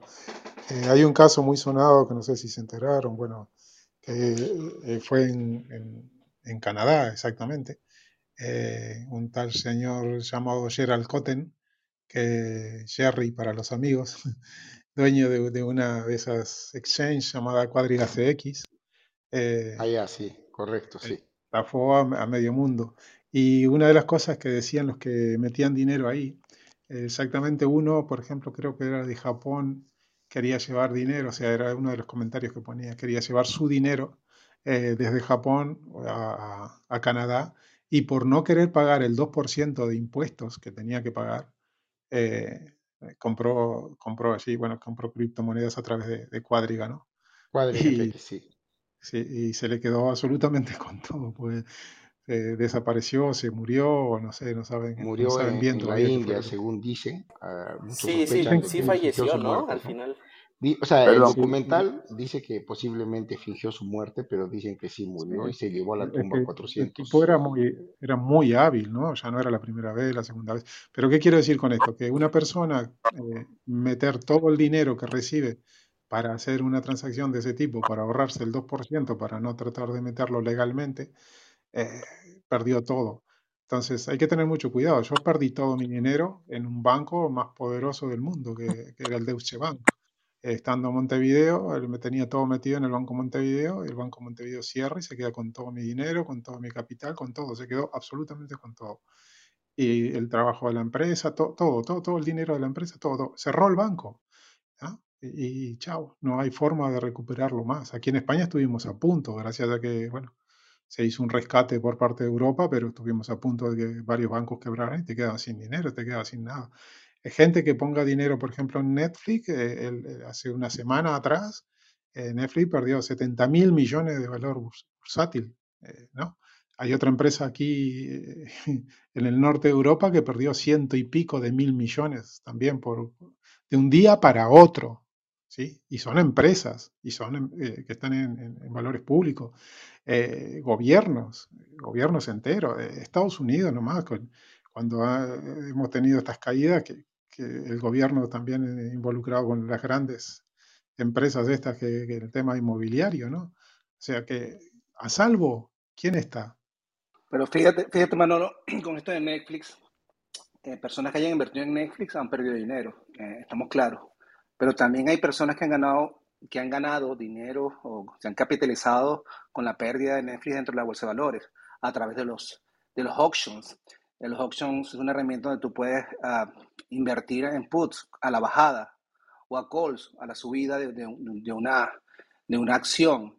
Entonces, si alguien compró puts en auctions para Netflix, se hizo millonario. Eso sucede en la bolsa. ¿no? Este, pero... Eh, adelante. No, es, esa es la performance que yo hablaba de Warren Buffett. O sea, tú dices bien que mucha gente, como dice Manolo, han perdido dinero en Netflix. Pero ¿quiénes han perdido dinero en Netflix? Aquellos que entran rápido y salen rápido. Alguien que compró la acción más o menos hace 10 años ha ganado un montón de dinero y así ha caído en la acción de Netflix. La performance es espectacular, porque pasa básicamente que la cultura y la conducta de un inversor realmente como Warren Buffett es incuestionable. Y la verdad, él ha comentado, eh, el otro día hizo un comentario interesante que dice que en Wall Street hasta los monos podrían hacer un trabajo más decente que los, que los consultores financieros de las, de las compañías estas como JP Morgan, Stanley, ¿no? todas esas compañías eh, que venden eh, transables, ¿no? Porque realmente no, no, existe, no existe un manejo responsable de la información. El tema de la inversión en bolsa, según mi opinión, es un tema de performance en el tiempo. Pero, es porque es Va a depender de ¿no? Es especulación pura y dura. Al final, si, vamos a, reducir todo a, algo, lo, tenemos que reducir a especulación. Es, tal cual, no nos queda, no hay otra opción. en bonos de tesoros, invertamos en bonos de tesoro, que quizás lo más estable, o las empresas más estables que, existen en, el tiempo. Exacto, exacto. Buen punto, buen punto ese. Los bonos del tesoro, por ejemplo, eh, ah, no, sí, sigue. Eduardo, ¿quieres hablar? Sí, por ejemplo, por ejemplo, este, habla, estamos hablando de inversión. Yo sé que la teoría es muy bonita en todos los aspectos de la, de la, de la parte financiera y, y enamora mucho. Pero el tema de inversión es que estás tomando riesgo con el, con el capital que tienes, en cualquier parte de la bolsa que vayas a colocar tu, tu inversión. Entonces, primero, ¿en qué área uno quiere eh, eh, colocar esa inversión? Puede diversificarla en un área de menos riesgo, medio riesgo o alto riesgo. Entonces, hay, hay herramientas, obviamente, que eh, puedes invertir en la bolsa eh, eh, que, son de alto riesgo, por ejemplo, o, o stock que son de alto riesgo o son a largo plazo. Va a depender mucho de la mentalidad del inversionista. Si es un inversionista que no necesita arriesgar, sino quiere capitalizar un 10% al año, entonces no es de bajo riesgo. Tendría que hablar con una persona, un agente bancario que sepa de esto para que lo pueda ayudar y lo pueda guiar correctamente con todos estos tipos de instrumentos. Este, yo me baso más en la parte de, por eso es que la pregunta fue, ¿dónde invertiríamos? Si tenemos que tomar una decisión ahorita como grupo, en bitcoins o en, en la bolsa de valores, uh, o, qué haríamos con ese capital que tenemos disponible. Porque la teoría de todo este tema, tanto de la bolsa de valores, que es muy complicada, y la criptomoneda también, este, podemos estar todo el día hablando acá. Y lo importante de toda esa información que ustedes manejan, y, y se los digo de manera este, friendly y amigable porque de esto se trata. ¿Qué haríamos con esa inversión? ¿Dónde lo, como dice Manolo, bueno, mira, va a depender mi, tipo de riesgo. Yo en criptomonedas ahorita no invierto, invertiría tanto por ciento acá. sé cómo se tomamos decisiones para poder invertir mejor y en dónde en este momento. Correcto, correcto. Ya lo dije, quizás voy a ampliar un poco el tema. Yo te dije, te respondí esta pregunta, invierte donde tengas información. Pero segundo, la palabra, la, o sea, si vamos a hacer un ejercicio de invertir como grupo, tú tienes que decir invierto. ¿Y cuál es tu, tu, forecast? O sea, ¿cuánto tiempo vas a dejar ese dinero ahí? ¿O quieres invertir hoy y sacar el dinero mañana? O sea, si tú quieres invertir hoy y obtener una ganancia mañana, la inmediatez como el famoso greed, ¿no? La avaricia entonces realmente no hay respuesta para tu pregunta. Tienes que tener básicamente un nivel, una, proyección de invertir.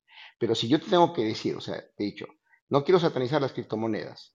Invirtamos donde haya información, donde sabes tú dónde está el valor, o sea, qué va a hacer Apple, los planes que Apple, cómo está el mercado de alguna serie de cosas. Donde hay esa información, ahí se.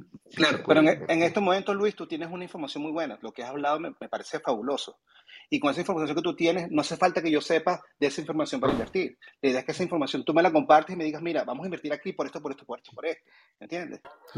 Luis, Luis en, cuestiones técnicas, eh, ¿tú qué harías para, para, para resolver dos preguntas muy importantes en el mercado cripto? ¿Cómo mejorarías la tecnología para reducir esa parte donde es el impacto, al, el impacto climático? Y dos, ¿cómo generarías esa escalabilidad para que este mercado cripto, muy por fuera de lo que es la parte, ya dejando a un lado lo que es la parte de la especulación, la tecnología genere esos núcleos para hacer un crecimiento escalable y poder meter eh, oportunidades en estos proyectos que al final de todo tienen esa, esa, esa, entidad o filosofía de descentralización. Sí, bueno, esas son dos preguntas en una, pero creo que una sola respuesta puede responder las dos preguntas. Eh, yo, sinceramente, de todo corazón, pienso cuando la moneda, la, cualquier criptomoneda, cualquier estructura de criptomoneda que tú creas, tenga un respaldo, un respaldo material, o sea, fiat, o sea, tangible, diamantes, oro, carboro, lo que sea, cuando tenga un respaldo esa moneda, esa criptomoneda va a vivir por siempre. Lo tenían las que, se cayeron. Ah, correcto, pero o sea, seguramente eh, ese respaldo, la cotización bajó a su respaldo por el mercado o porque el mercado, o sea, ya no quiso reconocer. Entonces, ¿qué pasa? Pero ahí hay un colateral, ¿no? O sea, si tú dices, las, si dices, bueno, yo no tengo el dato de las que cayeron, pero si yo tengo, por ejemplo, mil criptomonedas respaldadas por un dólar cada uno, o sea, esas, esas monedas van a caer hasta el momento que cada uno va a ir con su, con su, con su recibo y va a sacar un dólar y se va, le va a dar el dólar. A eso me refiero yo, hay, que haya un respaldo fiat o físico, ¿no? sí, porque de hecho, si te acuerdas, en, ese entorno blockchain hay un, hay un trilema que, que, que compartió Vitalik Buterin donde hablaba del trilema blockchain. Esos, esos tres vértices, donde decías, bueno, de esos tres vértices, yo puedo tomar dos y dejar uno fuera, lamentablemente, por lo que puede ser cuestiones de financiación, cuestiones de infraestructura, eh, cuestiones de, lo que es la, demanda del entorno, que es simplemente la descentralización, la propiedad y la seguridad. al final de todo, todo, este, está, está en, esa, en esa parte donde te, te, genera esa, esa situación. Y, no, eso es el, el, el, punto débil de estas tecnologías blockchain. La segunda, la segunda pregunta que me decías, Carlos, es, ¿cómo puedes hacer para evitar el minado? Yo al comienzo, si me has escuchado, o sea, el minado es un juego, un juego perverso y macabro para poder generar eh, tokens. Pero si tú tienes una moneda, o sea, tienes una criptomoneda que tiene un respaldo, entonces tú haces lo siguiente escribes un toque, cualquiera que quieres, lo intercambias con un dólar, lo entregas a alguien y ya tienes tu token. No tienes que minar nada porque tu token tiene un respaldo, lo has comprado con una moneda fiat. No, se requiere absolutamente nada más.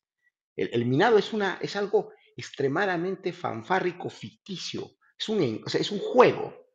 Es un juego para crear valor donde no existe. Esto no se puede explicar, o sea, yo no espero que todos ustedes acá entiendan lo que yo digo. Tendríamos que básicamente tener una sesión básicamente mucho más, más avanzada tecnológicamente para poder explicar esto. Pero como te digo, o sea, si tú, puedes decir, crear tu token, meterla a, la base de datos de criptomoneda, basado en un respaldo de un dólar, por ejemplo, no tienes que hacer ningún tipo de minado. Que tenga un dólar va a tener una criptomoneda. que tenga dos, dos criptomonedas. Sí, pero y mira, con ese concepto igualmente tenemos un problema, porque eh, el, mayor riesgo en una inversión es reinvertir en tu propio negocio. Y tú estás comprando ahí eh, activos, por ejemplo, estás comprando, bueno, estás comprando maquinaria, o estás comprando lo que sea, o, o contratando personal y todo. Pero ¿qué garantías tienes igual? Nunca tienes garantía y sin embargo lo estás apoyando con algo, con algo físico, por, por así Correcto, pero mira, pero, pero eh, tenemos que centrarnos en los beneficios que han comenzado a vender las criptomonedas. ¿Qué nos dijeron? Que yo puedo trasladar el dinero de acá para allá. O sea, si se, si se, si se basa en mi precepto, que es una sugerencia, ¿ya? es una prueba de eso, es un tubo de ensayo, por favor, no lo tomen todo, todo linealmente, ¿no? O sea, todos los beneficios que ustedes han escuchado hablar de las criptomonedas, que no hay que pagar ninguna comisión, que se puede transferir dinero, o sea, ustedes con una plataforma de criptomonedas basada en, monedas, criptomonedas con respaldo, podrías llevar el dinero de un lado a otro. O sea, aparecerían los beneficios que las criptomonedas están aportando que son anónimas, no son anónimas, son seudónimas. Son seudónimas. Podrías tener un nivel de anonimicidad si no quieres que se sepa eh, quién tiene el dinero. Podrías transferirlo de un lugar a otro. Nadie podría regular, pero tendrías que pagar una comisión. Entonces ya habrían beneficios. O sea, como yo lo dije hace un rato, la tecnología que soporta las criptomonedas está para quedarse y va, es uno de los más grandes avances en la historia humana. Aparte de eso, ¿alguien sabe por qué el Bitcoin es la moneda quizás por excelencia más costosa o más cara, la, la, criptomoneda, simplemente porque es la más antigua, es la que tiene la plataforma más madura de todas las criptomonedas que han aparecido después, es la, es la plataforma más, o sea, la más estabilizada, la más verificada, la más atacada y la más resiliente. Y es la que concentra el mayor valor en, las, en, sus criptomonedas. A pesar que en el, 2014 hubo un ataque en la cual rompieron una de las cadenas del blockchain, pero después los mismos, los mismos ingenieros de ahí arreglaron eso y eliminaron el, bloque defectuoso, ¿no? Ahí está documentado también esa información. Una pregunta, disculpe. Si el dinero es un mecanismo de transferencia de valor cuando nosotros dejamos de hacer todo en la tribu y pasamos a la división del trabajo. Entonces es un mecanismo de cuenta de trabajo basado en la teoría subjetiva del valor. Entonces, ¿por qué no se pueden anotar en un libro mayor y, tener la cuenta del valor basado en la creación de transferencias de trabajo eh, por Bitcoin. Entonces ahí se crearía valor, no se necesitaría oro. Y además, si está respaldado en dólar, ¿qué respalda el dólar? Ya el dólar ya no está respaldado por oro, solo por fe. Y la fe en los gobiernos eh, es, no hay que confiar en los gobiernos porque son, pueden haber corruptos y pueden haber malas intenciones. Sí, correcto, tienes razón, Diego, pero el, un poquito más eh, para, terminar, para darle paso a Pedro. Eh, buenas noches, Pedro. Eh, ¿Podrías, por favor, comentarnos cualquier cosa que quieras aportar? Hola chicos, este, no bueno, pasaba por acá, por el RON, siempre me gusta escuchar a doctor Cisneros. mira, hay siempre maneras prácticas de explicar las cosas que a, a la vista son a veces o bueno, a veces no les gusta, no, les gusta pintar las cosas a los especialistas, les gusta pintar cosas un poco más difíciles de lo que son. Y ojo, y, no es por, menospreciar a los especialistas. Soy ingeniero y, reconozco que hay veces que me gusta pintar las cosas desde el punto de vista técnico y me olvido de que hay personas que no, no pueden entender ese lenguaje técnico. Cuando eh, entendemos a profundidad o por lo menos entendemos la lógica de cómo funciona la cripto, en, estricto rigor Bitcoin, que no es lo mismo que las cripto, ojo, si bien es una criptomoneda, eh, creo que es un error comparar a Bitcoin con lo demás. Eh, no solo por una cuestión de, de, robustez, como estaban comentando ustedes, de, alcance, de capitalización de mercado, desde el punto de vista técnico, Creo que va más por una cuestión de filosofía. La, filosofía de Bitcoin, si bien eh, hay muchas personas que son maximalistas y, ven a Bitcoin casi como una religión, no, no, lo comparto, Eh, sí soy bitcoiner, pero no comparto el maximalismo. Eh, creo que hay maneras prácticas de, explicarlo y concuerdo con, Luis en algunos aspectos, no en todos. Si bien es cierto, eh, Bitcoin tiene su, su, proof of work y sí es una especie de juego, si se quiere llamar, pero yo lo compararía más con la semejanza que te daría una máquina que está diseñada para evaluar estadísticas. Y, ojo, lo veo desde el punto de vista técnico. Si tú tienes una máquina que tú la diseñas para ver estadísticas, pues tú vas a buscar cuáles son las estadísticas que te interesan. En el caso de Bitcoin es lo mismo. Tú lo que estás buscando es una pieza de rompecabezas. El que la encuentra se lleva el, el bloque. Pero eh, es mucho más fácil que eso. Por eso que mm, no sé, creo, no sé quién fue el que dijo que era complicado, que era algo complejo. Eh, pues, sí, yo, yo lo he dicho, eso es complejo. Y la verdad, con el debido respeto, no entiendo nada de lo que has dicho porque realmente estás, estás asociando términos que la cual aparentemente no, no existe coherencia, ¿no? Cripto, cripto es una cosa, ¿ya? Cripto es criptología, es decir, criptografía. criptografía. ¿ya? Correcto. Todas las monedas, criptomonedas, se basan en ese principio y son la sumatoria de varias tecnologías. El almaceno de base de datos, la tecnología de blockchain, que es una estructura, una base de datos con una estructura organizativa en base a bloques. Los bloques se, se, se, agregan en la base de datos uno tras otro y cada uno tiene una dependencia de integridad por sí. O sea, que creo que también lo debes saber. Entonces, todas las criptomonedas tienen ese nombre porque tienen la misma raíz, la, raíz, la raíz funcional en base a las tecnologías que convergen, no son diferentes. Las cosas que varían las criptomonedas son sus algoritmos de cómo se estructuran, cómo se consensúan, cómo se distribuyen, cómo se almacenan. Ya hay eso, Y es complejo, y es complejo, por favor. Porque si no fuera complejo, todos estaríamos ahorita interconectados a, la base de datos de... Déjame terminar. Deja terminar un ratito para luego darte pase, ¿ya? Todos estaríamos conectados directamente a la base de datos de los servidores, porque el, acceso a los servidores de Bitcoin, que, usted, que todos deben saber, son libres. Cualquiera se puede conectar a los servidores de Bitcoin, cualquiera, pero no tiene los conocimientos, para lo cual se usa un exchange, que es una, un grupo de personas extremadamente especializadas en esa tecnología. Ahora sí, todo te, escucho. Ok.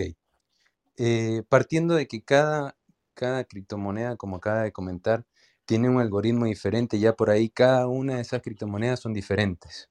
¿Ok? Partiendo de esa lógica. Segundo, eh, si tiene un nivel de complejidad técnico, uno no necesita explicar la, complejidad técnica para que las personas entiendan cómo funciona. Y ahí es donde voy. Tú puedes explicar de manera muy práctica algo que a la vista sí es complejo. A eso es lo que voy. Yo no estoy diciendo en ningún momento que Bitcoin, porque si no a cualquiera se le hubiese ocurrido, y de hace mucho tiempo. Y, no es así. Al igual que las personas que desarrollan tecnología de blockchain, sí, perfectamente, tienen conocimientos técnicos que son complejos de, evaluar y, de, de, ejecutar. Sí, está bien, Pedro. Sí, sí, te entiendo el punto al que has hecho. Sí, sí, te entiendo. Gracias Pedro, por tu Pedro, una pregunta. ¿Es el comienzo del final de la cripto? ¿Cómo? ¿Es el comienzo del final de la criptomoneda? De la criptomoneda. Bueno, depende de qué criptomoneda me estés hablando. Yo creo que de Luna, posiblemente. ¿De, Terra? ¿El proyecto Terra? Sí, ah, posiblemente. Diste, diste, un punto muy importante, Pedro. Eh, sí es cierto, eh, Bitcoin se maneja en un entorno muy diferente a la de los demás. Eh, porque Bitcoin no tiene un proyecto como lo que maneja Ethereum, como lo que maneja Polygon, como lo que maneja Cardano, que ellos se manejan mediante smart contracts para desarrollar eh, estos entornos descentralizados o lo que se han conceptualizado como organizaciones descentralizadas, aplicaciones descentralizadas, todos esos núcleos. Y, sus monedas en, lo, en, la, filosofía que comentas eh, son mucho de la cuestión de las pongo en circulación para que inviertan en mi proyecto y hacer crecer este ecosistema para que otras personas con intereses, ideas, proyectos puedan anclarse ahí y hacer crecer esto. Eh, y a lo que platicábamos hace rato, eh, tienes un entorno o una vertiente donde existen esos tres agentes ahí de filosofía blockchain, que es la descentralización, la escalabilidad y, la seguridad. y cada uno está trabajando en un ecosistema diferente, dándole opciones diferentes eh, a, estos mundos.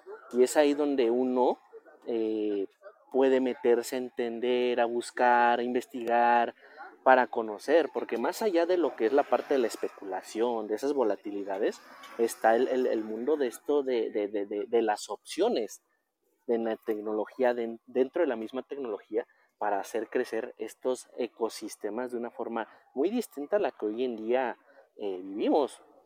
hablas uno mundo del Web 3 y hablas de metaversos, de NFT, hablas de, todos estos mundos, pero sí tienen un ecosistema muy diferenciable donde Bitcoin no entra, donde Bitcoin trabaja de manera muy bilateral, que está en un núcleo, pero que maneja muy bilateral y todos los demás, algunos, tienen buenos proyectos e interesantes y, eso es donde generan esa parte rica del interés o la atracción de generar estas opciones que, hoy en día hay. Claro, eh, es interesante lo que dices eh, sobre el tema este, pues bueno, como habíamos conversado hace un rato, Carlos, eh, si hay criptomonedas, yo no conozco los proyectos que has dicho, o sea, no conozco Cardano, los esos, esos, esos al detalle, pero sí conozco Ethereum, ¿no? Entonces, cuando estas eh, criptomonedas están basadas para un ecosistema que tiene un propósito, ¿no? como el tema, por ejemplo, en Ethereum, desde eh, implementar todo lo que es la ciencia de los smart contracts, que para mí, como ya lo dije al comienzo, va a ser el futuro, eh, va a ser el futuro de las decisiones del ser humano. claro, la, la, supervivencia y la persistencia en el tiempo es mucho más grande. Una pregunta para Luis. Eh, ¿Usted cree que es complejo de entender porque no está bien documentado todavía? No hay mucha documentación para leer, pero si estaría debidamente eh, organizado y documentado y más socializado, ¿sería más simple de entender este tema de las criptomonedas? Eh, gracias por la pregunta. En realidad no, o sea, mira, eh, la, criptomoneda de Bitcoin es un white paper hecho por una, persona eh, ficticia llamada Satoshi Nakamoto. Y es un white paper. White paper es un documento donde está toda la estructura que tú la puedes leer. Es un documento finito que tiene, no sé, creo que 250 páginas.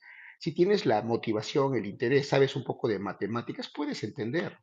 Hay que tener la motivación para entender. O sea, no esto no es una, como dicen los americanos, no es rocket science, pero sí es complejo. Y tienes que tener fundamento para entenderlo y poder comprender poco a poco todas las etapas y todos los elementos que convergen en, este tipo de tecnologías. Y una vez que tú lo puedas entender, vas a poder comprender más dónde está la, dónde está la parte compleja, ¿no? Y como bien ha dicho una cosa Pedro, que sí se lo reconozco perfectamente, se lo reconozco. Por ejemplo, yo no tengo que saber cómo funcionan las vacunas para poder ponerme la vacuna, ¿no es cierto? O sea, lo dijo también el, doctor Cisneros, ¿no? Y en eso, tengo, en eso sí tengo que darle, darle, conceder, ¿no? No se requiere conocer la complejidad.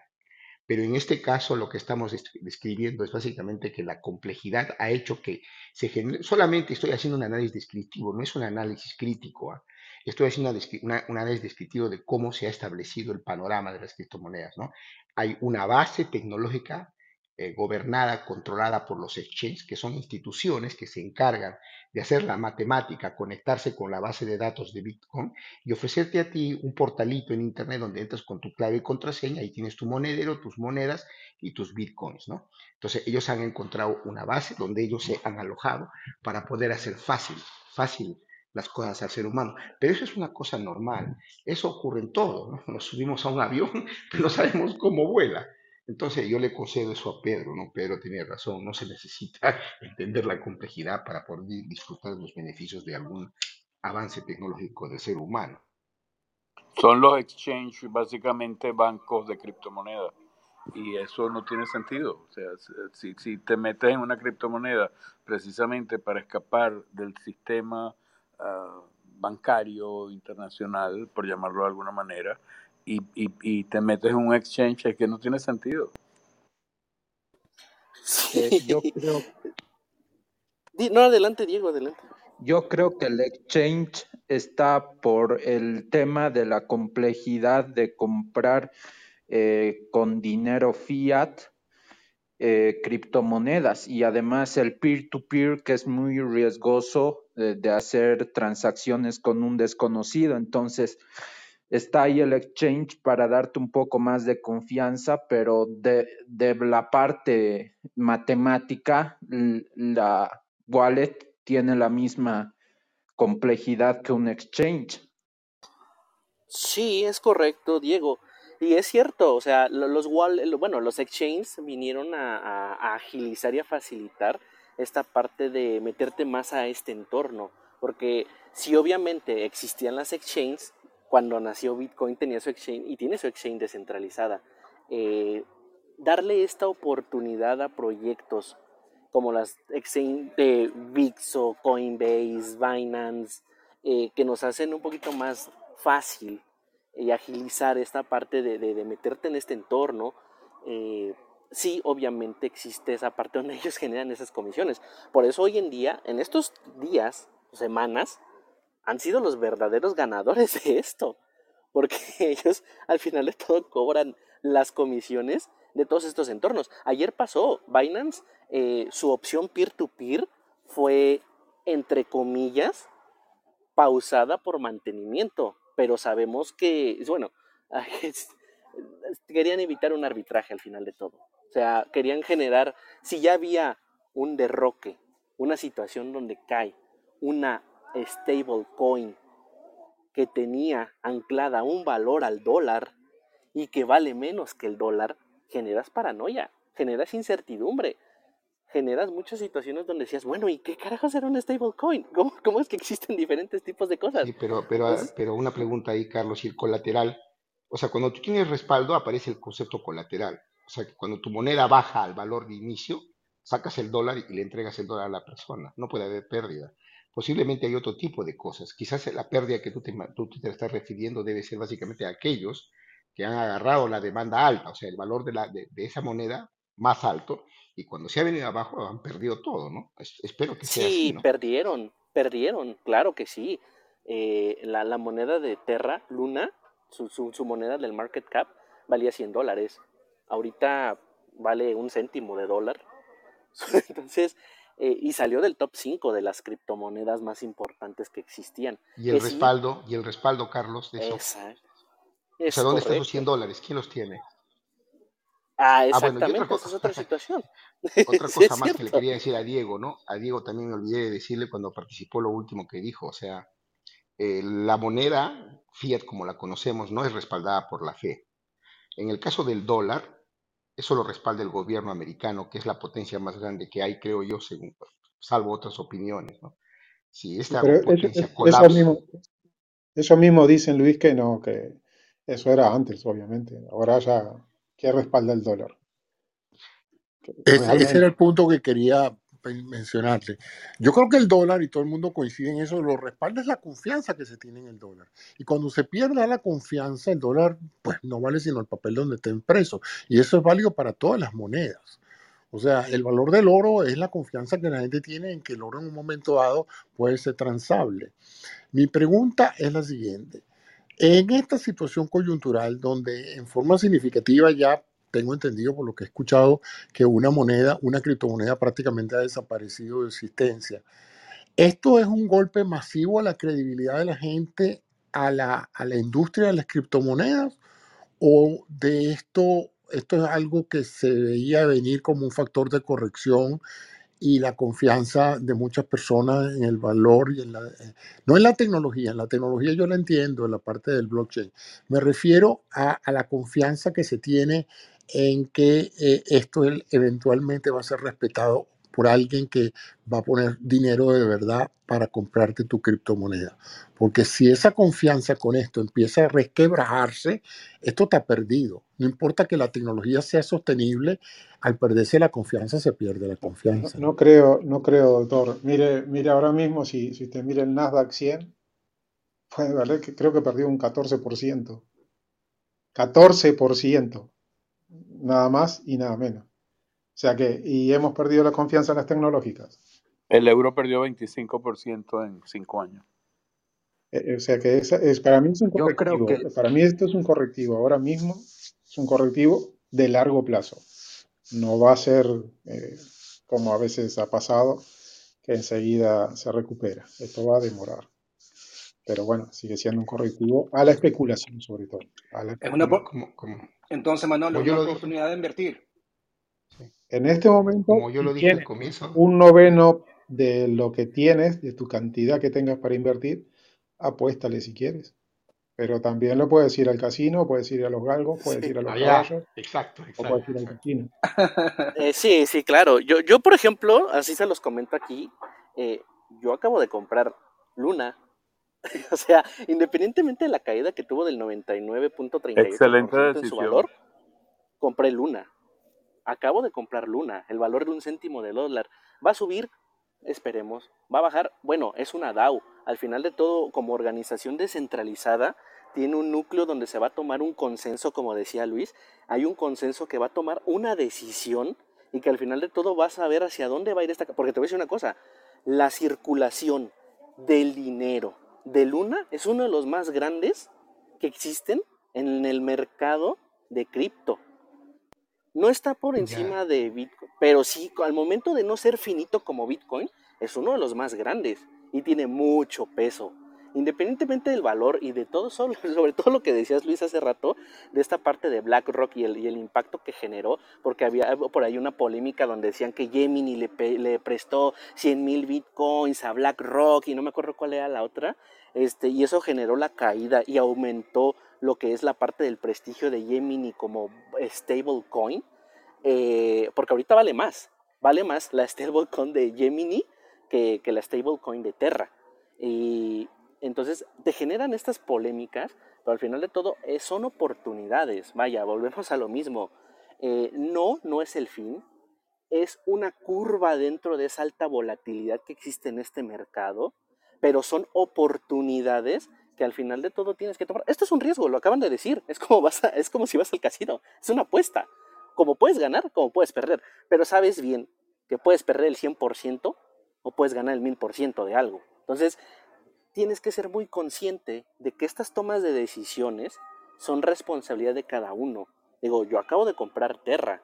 O sea, acabo de comprar tanto la stablecoin como, la, como su, su moneda market, que fue Luna acabo de comprar Cardano, acabo de comprar Polygon, acabo de comprar fraccionarios de, Bitcoin en Satoshis, eh, porque al final de todo tienes o ves una oportunidad, son futuros, pero si es bien sabido que en el momento en el que ahorita tenemos un impacto de una guerra, un impacto de inflación, un impacto en las canastas básicas en el aumento de los precios, un impacto en las cuestiones de las altas polémicas que siempre ha habido en los gobiernos de las cuestiones de los, eh, de los salarios base, entonces, llegó la política otra vez. genera esa paranoia. exactamente. Entonces, mezclas todo esto, porque al final de todo, todo va de la mano, eh, y tienes que tomar decisiones. Digo, ¿son oportunidades? Sí, son oportunidades. Es como cuando llegan los crash como en el 2018 en Estados Unidos, tienes oportunidad para comprar acciones. Ahorita está bajo Netflix por la caída que tuvo, ves una oportunidad ves oportunidades al final. Entonces, son las tomas de decisiones las que te van a ayudar a decir, bueno, puede ser. Por ejemplo, la, la, la, la pregunta que tenía Eduardo hace un rato, eh, ¿en qué invertirías si tuvieses la decisión de invertir en el mercado tradicional que son las acciones o en el mercado este, de criptos? Yo, en lo personal, yo, yo, yo estoy invirtiendo en cripto y no en el cripto para especular, sino en los proyectos que hay detrás de las monedas que son respaldo. Porque al final de todo son tecnologías y las tecnologías, su valor es intrínseco y jamás se va a perder porque van avanzando y tienen ese potencial de crecer y de generar esa suma en lo que hoy en día hacemos. Eso, Carlos, lo que acaba de decir es, estás utilizando la información que tienes actual a, favor de tu inversión, porque estás tomando riesgo con la información que tú tienes. Y por eso es que la pregunta era, ¿en qué invertimos? ¿Dónde? Eh, obviamente, y, se los digo, yo no, yo no comparto la criptomoneda, ninguna de sus formas, no me interesa para nada, porque no tiene un respaldo para mí sostenible como la bolsa de valores. Este, eh, y también respeto a quienes quieren invertir en la, otra área de la criptomoneda. Eh, pero eh, siempre es bueno escuchar esas opiniones de personas que saben sobre el área y que puedan decir, bueno, yo, sí invierto, invierto por esto, por esto, por esto. Y convénceme como para, para invertir, ¿no? Entonces, esas opiniones son súper válidas como la, la, que está diciendo ahorita, Carlos. Gracias por compartir. Correcto. Eduardo, quisiera hacer una complementación. Yo tampoco creo que cripto sea para invertir con dinero. Yo creo que cripto es para invertir en leer, en la tecnología, que es una tecnología con futuro. Entonces, la inversión está en leer y y en evangelizar la, la idea para que los demás la usen y algún día sea tan estable como las acciones. Eso me parece muy bueno, Diego. Me parece muy, muy buen aporte. Y yo quiero despedirme de todos ustedes. Eso, eso quería yo despedirlos, agradecerles a todos. Creo que ha sido una jornada sumamente educativa para todos, para los que estaban aquí, contribuyendo generosamente sus conocimientos y opiniones, y para los que nos están escuchando, que probablemente se enteraron de muchas cosas nuevas que están pasando actualmente en la realidad mundial. Gracias a todos y de nuevo que tengan muy buenas noches. Les agradezco de ver a ti, Eduardo, a Luis que me ayudó a moderar esto, a todos, a Manolo, a Carlos, Fernando, a Pedro, a Diego, porque ha sido para mí sumamente nutritiva la sala. Creo que valió la pena mencionar estas cosas y seguiremos entonces aquí en el club el pensamiento crítico, trayendo temas que estoy seguro que nos beneficiamos todos con la diversidad de opiniones y contribuciones que ustedes generosamente nos brindan. Así que buenas noches a todos. Voy a dar final de la sala. Si alguno quiere dar algún saludo final, pues con todo gusto. Les agradezco de nuevo eh, muchísimo toda esta atención que le han dado a este tema. Muchas gracias, Cisnero. Extraordinaria sala me encantó. Y lo que quería decir antes, este, la política siempre tiene algo que decir al final. Sí, eventualmente eh, todo lo rige la política de una u otra manera. Y vamos a ver cómo se desenvuelve la economía en los próximos meses, porque la cosa está, como dirían antes, peliaguda. Subiendo la tasa de interés, eh, es una cosa que no va a mí me gusta mucho, eh, me gusta mucho recordar esa película de la tormenta perfecta. ¿Se acuerdan cuando mencionaron de que todas las condiciones climáticas estaban dadas para una tormenta perfecta? No sé, me parece aquí que estamos eh, en presencia de una serie de, de condiciones perfectas para una tormenta económica perfecta en los próximos meses. No sé si a nivel solamente de los Estados Unidos o a nivel mundial, pero bueno, seguiremos. Aquí hay una recesión. Europa está en peores condiciones, por cierto. Estamos en una, recesión tremenda, doctor, en Europa. está complicado. Y con, tambores de guerra para el norte. O sea que esto que pensábamos que se quedaba aquí nomás en, en, Ucrania. Bueno, ahora mirando los invito en los próximos días a hacer una sala que se llame qué es una recesión, cómo evitarla y cómo salir de ella. Si les gusta el tema, los, los convido, estén pendientes con este club. Voy a hacer una sala sobre pensamiento crítico. ¿Qué es una recesión? ¿Cuáles han pasado? Cómo, cuáles han sido los remedios que se han usado en el pasado para salir de una recesión. Y yo creo que podemos tener unas jornadas bastante educativas sobre un tema que no muchas personas tienen experiencia. Doctor Cisnero, le invito a que sume también ahí a esa, a esa sala el de esta inflación, que es un término que muy pocos conocen también. Sí, sí. Exactamente. ¿Cómo es, Bárbara? Bárbara, llegaste a acuerdo cuando nos estamos viendo, pero quería saludar. Pero es que está muy interesante la propuesta que acaba de hacer no sé quién de hablar de esta inflación, de estaflación, de inflación y de recesión, que es justamente lo que estamos viviendo ahorita, la inflación. O sea, esos términos que nos están haciendo pedazos, donde hay países que tuvieron inflación hace, o sea, no han tenido inflación hace 20 o 30 años, Híjole, doctor, ábrase una sala de esas. Vamos, vamos a abrirla mañana, seguro. Les prometo que mañana vamos a tener una sala sobre esta inflación. ¿Qué es? qué es una recesión, qué es una crisis inflacionaria y sobre todo sobre qué se, cómo se han manejado en el pasado esos, esos procesos, qué ha funcionado, qué no ha funcionado. Hablaremos de los auxilios financieros, de las, de, las uh, tradicionales eh, corrientes eh, económicas eh, que han hablado sobre los remedios para eso, el rol de los bancos centrales, el rol del control de la masa monetaria y el keynesianismo. Vamos a hablar de todo eso porque es un tema interesante y, y, aunque uno no sea economista, a mí siempre me ha llamado mucho la atención escuchar hablar de esto y comentarlo, se aprende mucho. Así es que, pronto por aquí.